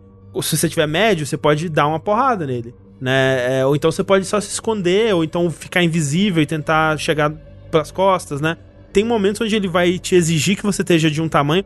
E é interessante, né? Quando ele fala assim: ok, para passar por aqui, você precisa estar tá pequeno. E aí, essa próxima área é um desafio pro Carrion pequeno, né? É, e aí é todo é, feito à mão para as habilidades do pequeno. Então você vai ter que usar bastante a invisibilidade, você vai ter que usar a teia, né? Que você consegue atirar através do, dos buraquinhos pequenos e tal. E ele, como eu disse, não é uma progressão linear, essa parte, né? Ele tá constantemente exigindo coisas diferentes de você, ele tá constantemente exigindo que você use todo esse conjunto, né? De habilidades e que você troque entre eles também à medida que, dependendo do necessário. Eu achei muito, muito interessante. É bem interessante, tipo, eu não achei nenhum puzzle super difícil. Não. Não. Pelo menos para mim, eu não sou muito bom em, em quebra-cabeça assim, eu não achei nenhum super difícil e tal. Tem alguns combates mais complicadinhos, mas também nenhum ultra mega difícil também. Mas é um jogo muito. muito gostoso, assim. É muito mecanicamente gostoso de controlar. Uma coisa que eu não gostei muito é que ele tem muitos caminhos que são de uma via só, né? Uhum, tipo, é, sim. é um túnel que você vai e não pode voltar. É, sim, eu sim. achei que. Que nem a vida. É. Nem igual a vida. Principalmente quando você tá perdido e quer explorar, meio que mais atrapalha do que, do que ajuda a, a, exploração do mundo ser gostosa, sabe? Pra mim, e entra nisso que você falou, pra mim a, a pior coisa do jogo vem quando você atinge o Carrion nível máximo, né? Que ele fica gigante. Que ele fica tão grande que é difícil de controlar. E é difícil, tipo, você tá. Seu, seu corpo ele ocupa a, a sala inteira, basicamente. Tipo, não, não o mapa, né? Mas vamos dizer, uma salinha humana ali, ele ocupa meio que do chão ao teto. Relatable. Relatable demais. e, e, você às vezes tá tampando o objeto que você precisa interagir, você não consegue ver o seu tentáculo. Ele é tão, ele é tão grande que às vezes você tá controlando a bundinha, mas aí quando vira a esquina você tá controlando a cabeça, mas você quer voltar e você tá controlando a cabeça e não a bundinha. Tipo, ele, ele geralmente faz um ótimo trabalho disso, tanto que eu nem reparei, eu nem, eu nem pensei sobre isso antes de virar o bichão grandão, mas quando virou, virou um problema. E é um problema com essas, essas áreas de de via única, porque às vezes eu, eu sou tão grande que eu tô andando e eu esbarro nela sem querer e eu me suga pro, pro outro mapa, sabe? E isso era meio frustrante às vezes, mas. É, eu acho que meu maior problema, não terminei ainda, de ter jogado umas duas horas, mas do que eu joguei, meu maior problema com ele foi a, o quão caótico e difícil é de ler algumas coisas às vezes. Uhum. Tipo de. Você tá no combate e eu quero pegar o, o carinho, não consigo pegar o carinho, mas eu sinto uhum. que o meu cursor tá nele, mas não tá pegando ele. E esse tipo de coisa assim, sabe? É foda porque eu fui, eu comecei a jogar. Eu, eu, eu, quando eu comecei, eu pensei, hum, esse será que é um jogo de, de controle ou um jogo de, de mouse e teclado, né? Jogo de plataforma, talvez seja de controle. Vamos começar jogando com controle. Aí eu joguei os 5 minutos dele e pensei, nossa, esse jogo parece que vai ser muito melhor no mouse e teclado. Aí eu fui jogar no mouse e teclado, eu descobri que ele não tem uma opção onde você controla o bicho com o WSD e controla o tentáculo no mouse. É tudo no mouse. E eu pensei, porra, que inferno, porque, velho, esse jogo com a precisão, com o movimento no WSD e a precisão do, do tentáculo no mouse, nossa, seria show. Porque eu também, eu tive um pouco de problema com o caos, assim. Eu, eu senti que às vezes eu precisava de ser mais preciso do que o controle estava me deixando, assim. Mas é, era, eram momentos mais raros, assim, eu não tive pois tanto é. problema, não. O jogo tem, tem a história, né? Tem lá o cientista, é. tem o pai de família. Tem o pai de família. Tem, eu, sei lá, tem um fim, o fim final cíclico aí, poético, né? É. Me lembra a, a história dele. Esse jogo me lembra muitas coisas, assim. Ele me lembra um pouco Inside, até no, no sentido de que quando você começa, né, e durante boa parte do jogo, você não sabe qual é o objetivo do, do monstro, né? O que, que ele tá fazendo? O que Ele tá só querendo se reproduzir, ele tá só querendo espalhar a biomassa dele aí pelo, pelo mundo. Ele me lembra também o The Swapper, que é um, um jogo indie de puzzle muito interessante também. Um, Quem não jogou, pelo amor de Deus, Sobre joga. criar clones de si mesmo. É, um, é, exato. Ele explora essa ideia. O final dele me lembrou um pouco o final do, do Carrion, assim, em alguns, alguns sentidos. Mas a história é, é bem leve, né? Ele não. Ele não se propõe, né, a fazer nada. Uhum. É bem de boa. E assim, no, no finalmente, no fim das contas, é um jogo legal, tipo, não. Fiquei, ah, meu Deus, ah, monstro. Mas é um jogo bem divertido. Eu acho que ele vale as. Se estende pelo tempo que deveria estender, eu acho. É. Ah, ele não, não, não fica mais do que deveria. Foi muito isso. Tipo, quando eu, eu pensei comigo mesmo, hum, acho que deu. O jogo acabou. É, pois é. Pois é. Eu acho que ele é bem na medida certa, assim. Eu acho que é uma, uma experiência bem legal. Eu vou dizer que esse ano, em questão de jogos assim, eu, tenho, eu tava pensando já, né, no meu top 10, assim. Não né? existe. É, exato. E é muito difícil, porque assim, eu tenho alguns jogos que, putz, estão. Né, eu, eu consigo te falar um top 3 aqui, porra, com certeza, da hora, cara, dá alguns dos melhores jogos da minha vida aqui. Mas aí eu não tenho mais, né? Não tem nenhum jogo que eu quero. que eu- ah, não sei. Esse jogo entra fácil no meu top 10. Talvez entre. Pra mim ele entra, mas também, igual o André, eu não. O foda é que, se no final do ano a gente tiver que fazer uma lista, eu vou pegar cinco jogos e vou colocar numa lista. Mas não tem jogo que eu sinto Exato. que era pra estar na lista. Então, sabe? é, tipo, e, assim, eu- e é isso que eu quero. É isso que eu quero dizer sobre esse jogo. Ele, ele não entra no meu top 10 como, tipo, ah, tem que colocar? Então vou colocar. Ele entra, tipo, caralho, porra, e que jogo.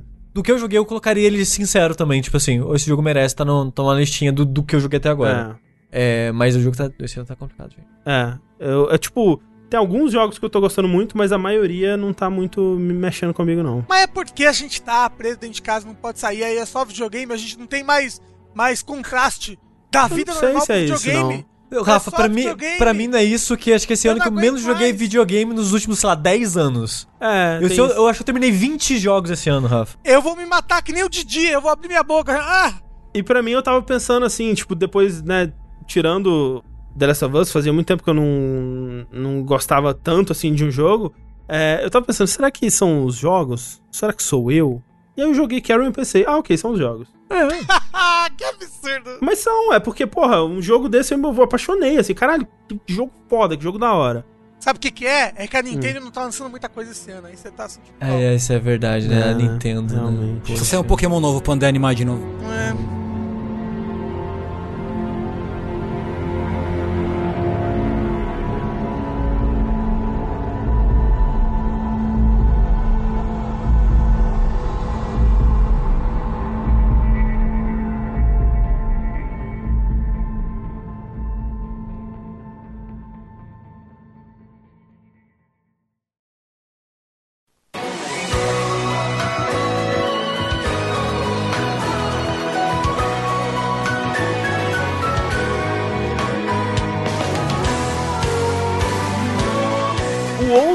jogo que eu andei jogando aí esses últimos dias é um joguinho que foi publicado aí pela Nintendo, né? Uma, uma, uma grande série que retorna.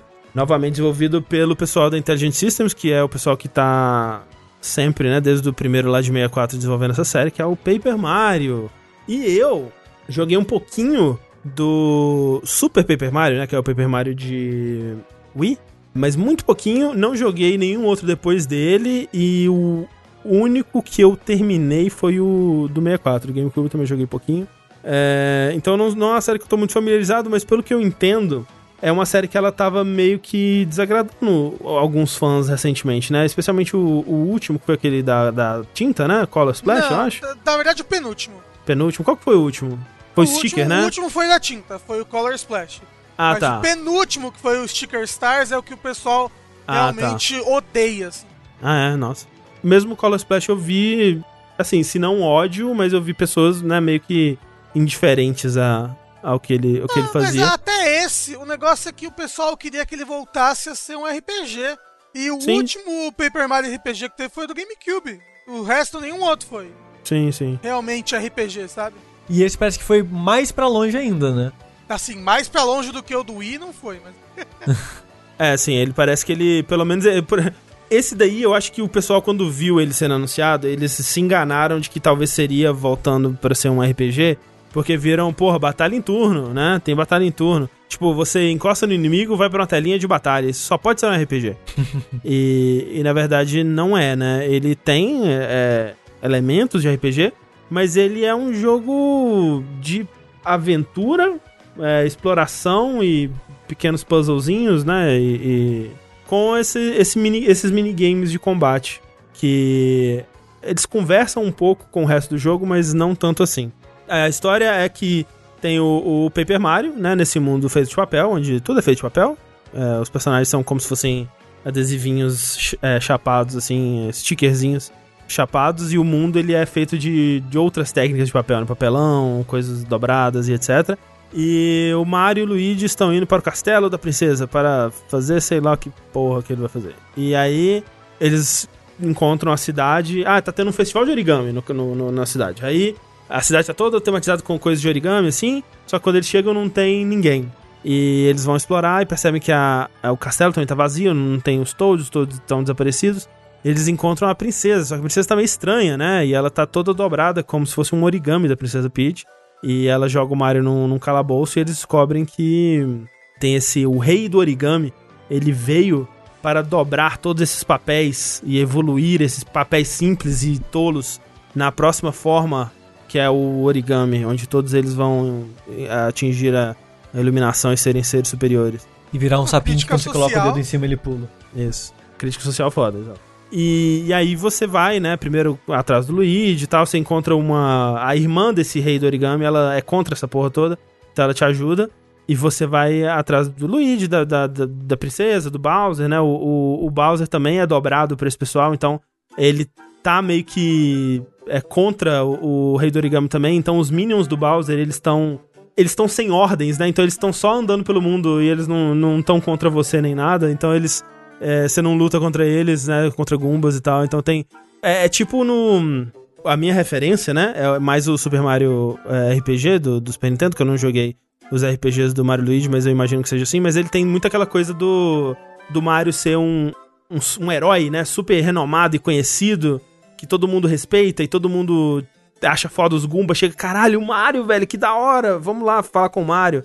E, sei lá, tem uma cena que você vai num bar, tem um Goomba bebendo, e aí começa uma conversa sobre quem que é o, o Minion número um, né? E eles começam a, a, discutir quem que o Mario gosta mais enquanto Minion.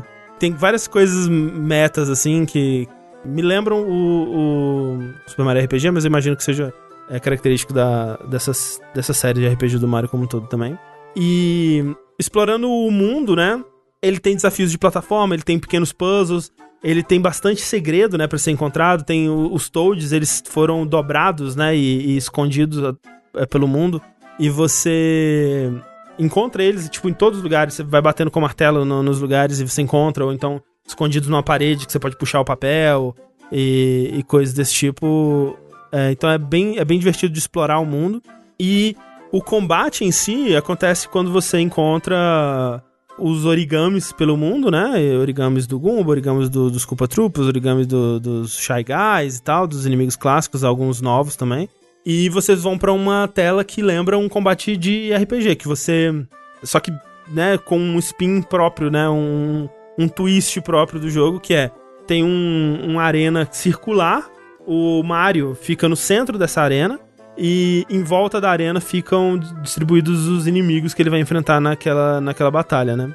E aí, eles geralmente eles vêm é, numa posição X, eles pulam e trocam a posição, eles embaralham a posição deles. E no seu turno, você tem um tempo que varia de acordo com a complexidade daquele, daquele combate para girar os círculos, né? É difícil explicar sem referências visuais, mas o você gira os círculos para alinhar eles num, num, formato que os ataques do Mario consigam pegar melhor, de, de, forma mais otimizada. Porque o Mario ele tem dois ataques principais. Ele tem o ataque da bota e o do martelo. O ataque da bota, é, ele ataca numa linha reta, né? Então você tem que alinhar os personagens na frente do, do Mario, quatro inimigos na frente dele, que aí ele consegue atacar os quatro inimigos de uma vez. E o outro ataque é o ataque do martelo, que ele ataca num quadrado, né? Então ele ataca num. num é, quatro inimigos dois do lado, um do lado do outro e dois em cima, né? Fazendo um quadrado de inimigos assim. Então você tem que arrumar um, um, um jeito ali, pensar num jeito de alinhar esses inimigos para que eles todos eles fiquem dessa forma e que de forma que você consiga atacar em todos eles com a quantidade de ataques que você tem naquele turno, que também o jogo te dá específico para cada combate, né? Então é, é, é tudo é quase um puzzle na verdade, né? Tudo tem uma solução. Todo combate que o jogo te, te, te jogar vai ter uma solução. Às vezes vai ter mais de uma, mas sempre vai ter uma solução e ideal para você otimizar aquilo e muitas vezes ganhar é, logo no primeiro turno. Porque senão, né, se você não, não consegue, os inimigos, às vezes eles vão embaralhar de novo, você vai ter que alinhar eles de novo, mas talvez um já morreu, é, ou então eles vão te dar dano, e aí você não vai conseguir fazer aquele combo bonito, aquele combo perfeito. Então o ideal, o jogo ele te incentiva muito mesmo a conseguir fazer tudo de primeira. Até porque se você consegue, você tem um bônus de, de dano e, e tudo mais. Então, essa é, essa é a pegada, né? Você tem um tempo, você alinha os inimigos, você ataca eles, geralmente você destrói eles naquele primeiro turno e acabou o combate. É, é isso que ele quer que você faça. Que além disso também, os, é, o Mario tem relativamente pouca vida, os inimigos dão até que bastante dano, assim. Uhum. Tipo, sei lá, você tem 50 de vida no começo, e se você não mata os inimigos no primeiro turno, você vai tomar, tipo, sei lá, 5, 6 de dano, assim, dependendo, uhum. 8 de dano, e tipo, pô, Sim. é bastante, sabe? É, e o, o, no começo, especialmente, você não tem tanto cogumelo assim, né? Depois só que você vai liberar em lojas e tal. Então, realmente, ele, ele quer muito te incentivar a entender que o, a pegada do jogo é essa, né? De você resolver tudo logo de cara. O que, para mim, é legal e eu, eu fiquei interessado porque, assim, quando a gente viu esse gameplay no, no Treehouse, né? Eles mostraram um pouco do gameplay do Paper Mario no Treehouse e eu fiquei meio assim, tá, tem potencial, mas o que eles estão mostrando aqui é muito simples, né? Tipo, é, é, aquela coisa do, do jogo da Nintendo que ele vai começar tão fácil, tão bobo de fácil que é sem graça.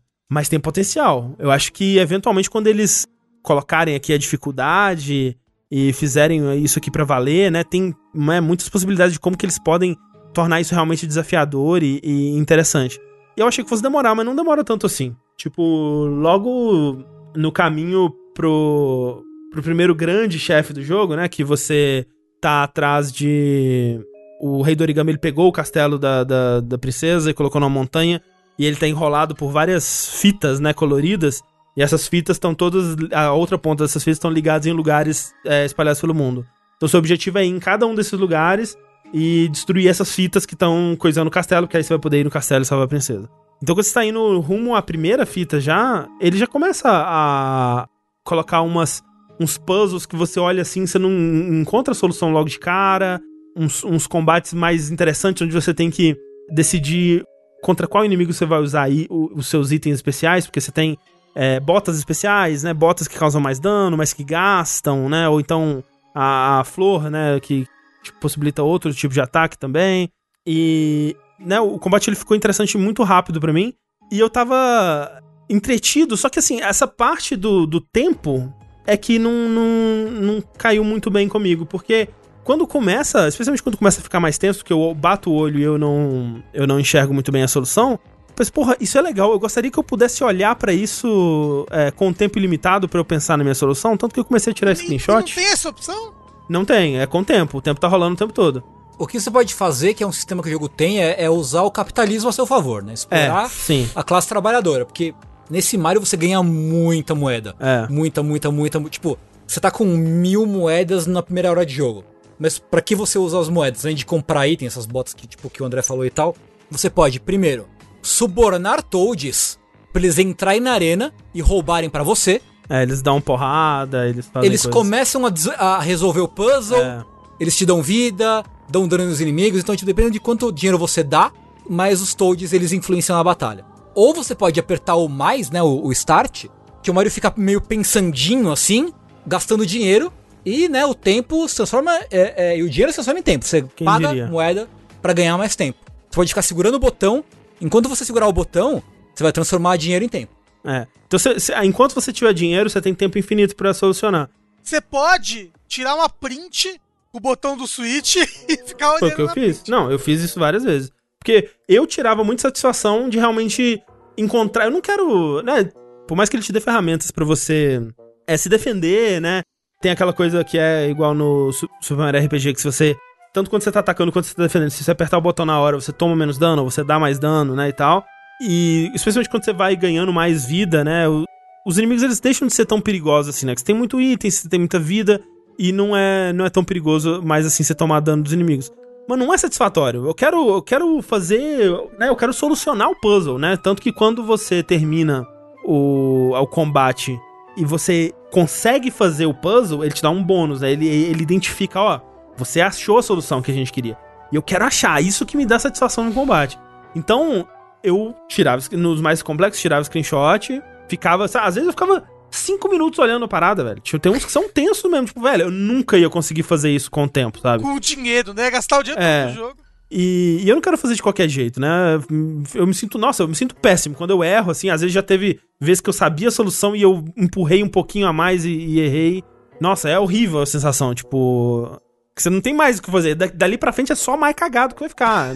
não tem como voltar a ficar certo de novo. Igual a vida. Gente, É igual a vida.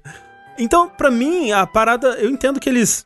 Porque, na verdade, como esse jogo ele não é um RPG, né? E ele não tem level, ele não tem experiência. Quando você luta contra os inimigos, você não ganha nada, você ganha mais dinheiro. Aí você ganha dinheiro pra usar em outros combates. É, pra usar em outros combates e em outras, né, coisas no mundo, né? Tem coisas caras que você tem que comprar, acessórios que você equipa que, ah, eles vão te ajudar a achar os toads, ou, né, eles vão te dar mais vantagens no combate, coisas desse tipo.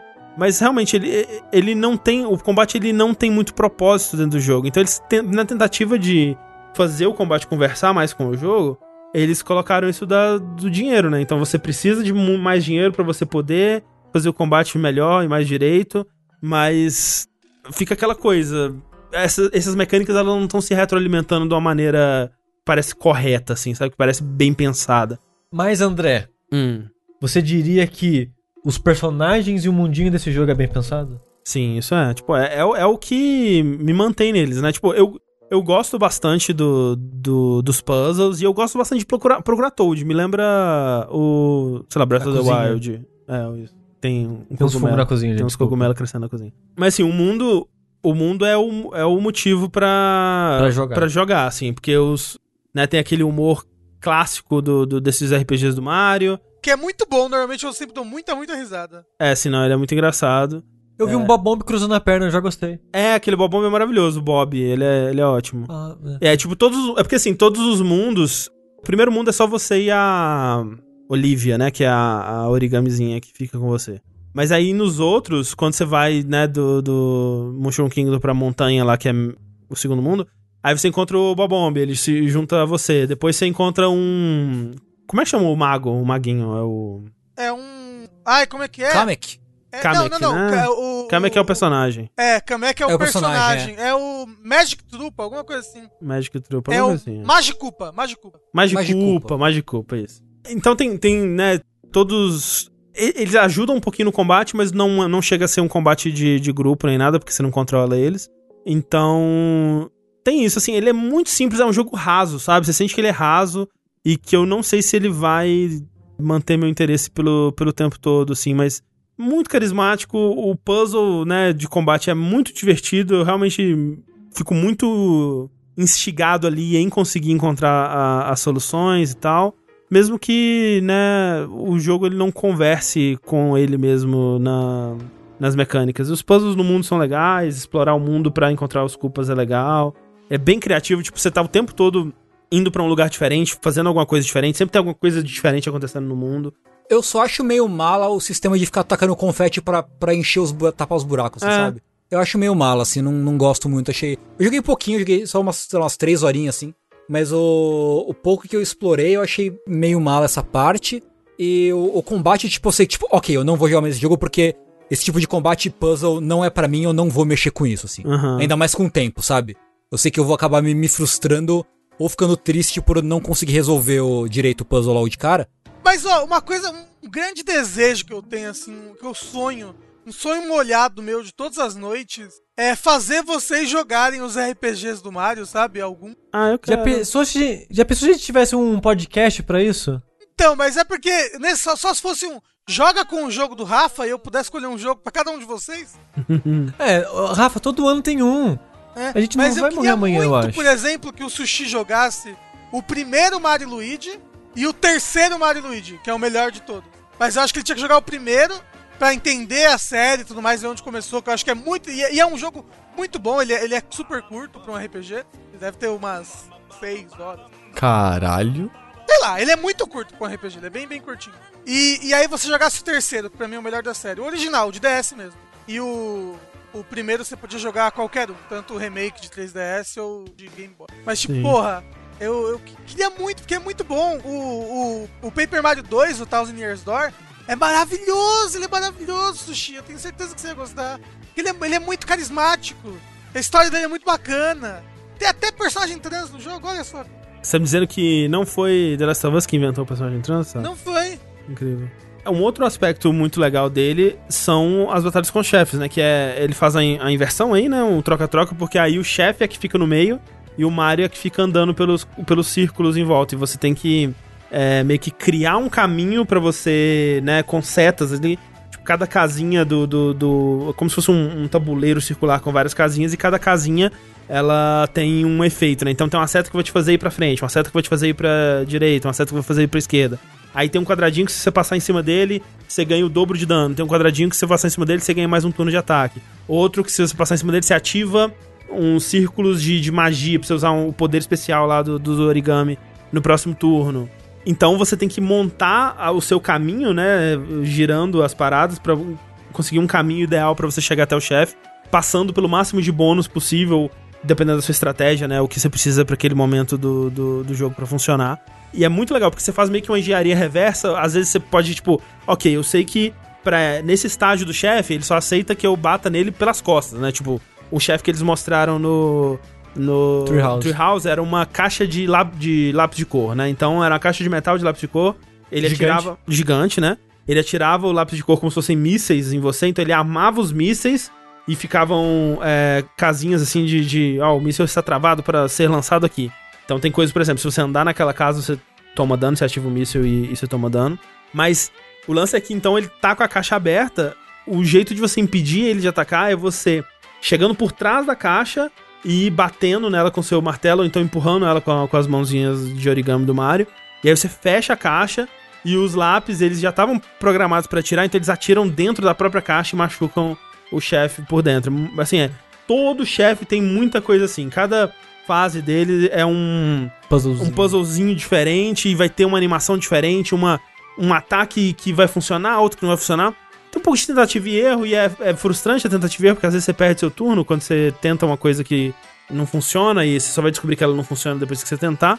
Ele até tem, por exemplo, dicas, né? Tem um, dos ícones que tá espalhado no, no, no mapinha, são dicas que vão te falar, olha, não abata nele com a bota, ou não bata nele com o martelo, ou só bata nele com o martelo, né, pela lateral. E tudo tem uma solução também. É tudo é como se fosse mais um, mais um puzzle do que um combate de chefe mesmo. É muito legal. Assim, as batalhas de chefe são as coisas mais legais do jogo. E eu já vi, né, uns vídeos que mostram outros chefes, né, e outros ataques e outras formas que, do que, que você tem que fazer pra lidar com os chefes e é tudo, parece tudo muito legal. Então é, o que tá me mantendo nesse jogo é o carisma do mundo, né, o quão legal é estar nesse mundo explorar ele e, né, esses diálogos engraçadinhos e ver o quão criativo vai ser os próximos, os próximas áreas, os próximos lugares que a gente vai explorar e tal. Então, ainda é curioso, porque eu, eu vejo nele um jogo muito raso, mas que, porra, tem uma, tem uma coisa aí, sabe? Tem um- uma coisa aí que tá me mantendo e que tá me fazendo querer jogar, sabe? Não é tipo, sei lá, Yoshi's Crafted World, que se eu jogo 5 minutos eu penso, ok, eu não tenho 5 anos. é, é, o Yoshi, é- o Yoshi é a série do, do- da Nintendo pra crianças, pra bebês. É, mas, mas eu sinto isso na maioria dos jogos da Nintendo, especialmente os que não são feitos pela Nintendo mesmo, né? Que é esses jogos de, que é só publicado pela Nintendo com outras desenvolvedoras. Ah, depende, como assim? O do Yoshi é isso mesmo, mas os outros, não. Ah, eu senti. Eu senti. Tipo o Mario Plus Rabbids, eu não sinto que é pra bebês. Não, ma- mas Mario Bros. Rabbids é um. É, uma- É um ponto fora da É um curva ponto aí. fora da curva. Mas tem que dar mais exemplo. Fire Emblem, Tree Houses, eu, eu penso, porra, não tenho 3 anos. É pra beber. Ah, porra, Fire Emblem pra bebê, que absurdo. Joga no hard, então, Smash, joga, joga no mais Smash. difícil. Você não é o bom? Nossa senhora. Foi embora. Incrível. É, mas é isso, tô gostando, tô gostando bastante. Tô gostando muito mais do que eu achei que eu fosse gostar do Mario. Mas não o suficiente, aparentemente. É, eu não tô amando, mas assim, a minha expectativa era super baixa, sinceramente, né? Uhum. E tô interessado. Eu tenho, eu tenho bastante curiosidade de jogar ele ainda. É, fofinho, fofinho, simpático. Joga o Thousand Years Door, André. Eu vou te fazer jogar o Thousand Years Door. Por que a Nintendo não lança um remaster, Rafa? Ela Porque a lançou de Nintendo não lança remaster de nada. A Nintendo não sabe o que é isso aí. Daqui a 10 anos, que a Nintendo ela tá sempre atrasada nas modas, né? Ela começa a lançar remaster dos jogos dela, entendeu? Mentira, ela já lançou do Mario.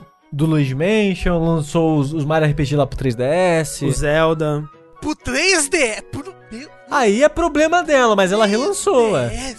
Não, então, É. por isso que eu falei, Nintendo bate bem da bola. A Nintendo ela nunca faz o que a gente quer, ela faz só o que ela quer. Ela faz o que ela quer. Então, o que- você pode fazer é sentar e chorar. Então, o negócio. O negócio é a gente falar assim, ah, Nintendo, é, vamos lá, Nintendo. Faz um remaster aí de Ice Climbers, uou. Aí ela faz um remaster de algo bom. É, Isso. pode ser. Não, eu ia falar que ela já fez os remasters dos, dos melhores jogos de Wii U. Que são. O. Coisa lá, como é que chama? Wonderful não. Não, não, não, não, não. O RPG lá, do Fire Emblem. Ah, sim. Ah, O Fê.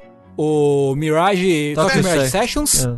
E Hyrule Warriors. Que eram os dois jogos que precisava de Wii U. Ó, verdade, teve o Link's Awakening. Que realmente verdade. foi foda. É. teve Quem o sabe? Wind Quem sabe? Waker. Mas é porque é, o Link's Awakening é algo que é mais tipo, porra, todo mundo sabe. Agora eu sinto que o, o Paper Mario, principalmente o Thousand Years Door, ele é um. Ele é muito cultuado na internet, mas eu não sei se, tipo. Se mainstream o pessoal, tipo, doa o, o Thousand Years Door. Não sei. Por que ela não faz então? Não vai vender? É. O quê? Esses jogos aí de GameCube, ninguém nunca jogou um jogo de GameCube, É Rafa. verdade. Foi uma alucinação coletiva. Só speedrunner que joga jogos de GameCube. É verdade. Sabe qual que é o melhor jogo de GameCube, né, gente? Não sei qual. F0X. É GX. O X É é, um o bom do. jogo. O Não. X é o do 64. Pera aí, não. Ah, GX é do GameCube, é verdade. É isso aí. Foi o que eu quis dizer. Mas tudo graças ao Nagoshi. É, é verdade, é verdade. Nagoshi. Vocês sabiam, gente, ó, Did You Know Gaming? Que, qual que é o Did You Know Gaming, Sushi? Que o. Eu esqueci, eu esqueci o nome completo dele, mas o Nagoshi, que atualmente é o produtor-chefe da série Yakuza, ele foi o diretor do F0GX. Por isso que é bom aí, ó. Ah, Por isso que tem um- Por isso que tem uns homens que tá à vontade. O... Foi graças ao dinheiro do F0GX que ele colocou aquela prótese de dente branco horrível que a gente acha que é de mentira. Olha aí que bonito. É. Quer dizer, provavelmente é alguma coisa de mentira na boca dele, porque aquilo não é o dente dele, não. Não tem Às condição vezes de é dente dente humano. de ali. verdade que eles pegam de criança. É a fada do dente, né? Do leite, aí planta e aí É isso. Vira mata, dente. mata elefante, arranca o marfim, Isso. Esculpe os dentes. Caralho, então é Pre- muito dinheiro que a F0 deu mesmo, viu? Porra. Deve ser caro isso aí. Os dentes de cima foi o F0, os de baixo foi Monkey Ball. É isso. Foi isso, Monkey Ball, é. Mas é isso, gente. Esse foi o nosso vértice de hoje. Muito obrigado a todos vocês que compareceram, que assistiram. Espero que você que está ouvindo isso aqui até agora, se tiver alguém ouvindo até agora, eu acho difícil, que você tenha conseguido ouvir também pelo seu aplicativo de podcast no futuro aí, que não tenha dado ruim, que não tenha dado problema. Tomara. Se tiver dado, se você não tiver conseguido ouvir esse podcast no seu aplicativo, Você não tá ouvindo agora. não tá ouvindo e eu estou provavelmente tentando refazer esse feed na mão, que vai ser muito triste. Eu espero que isso não aconteça. Mas até lá, eu sou o André Campos Eu sou o Eduardo Sushi. Eu sou o Rafael Kino. Eu sou o Fernando Tengu. e até a próxima.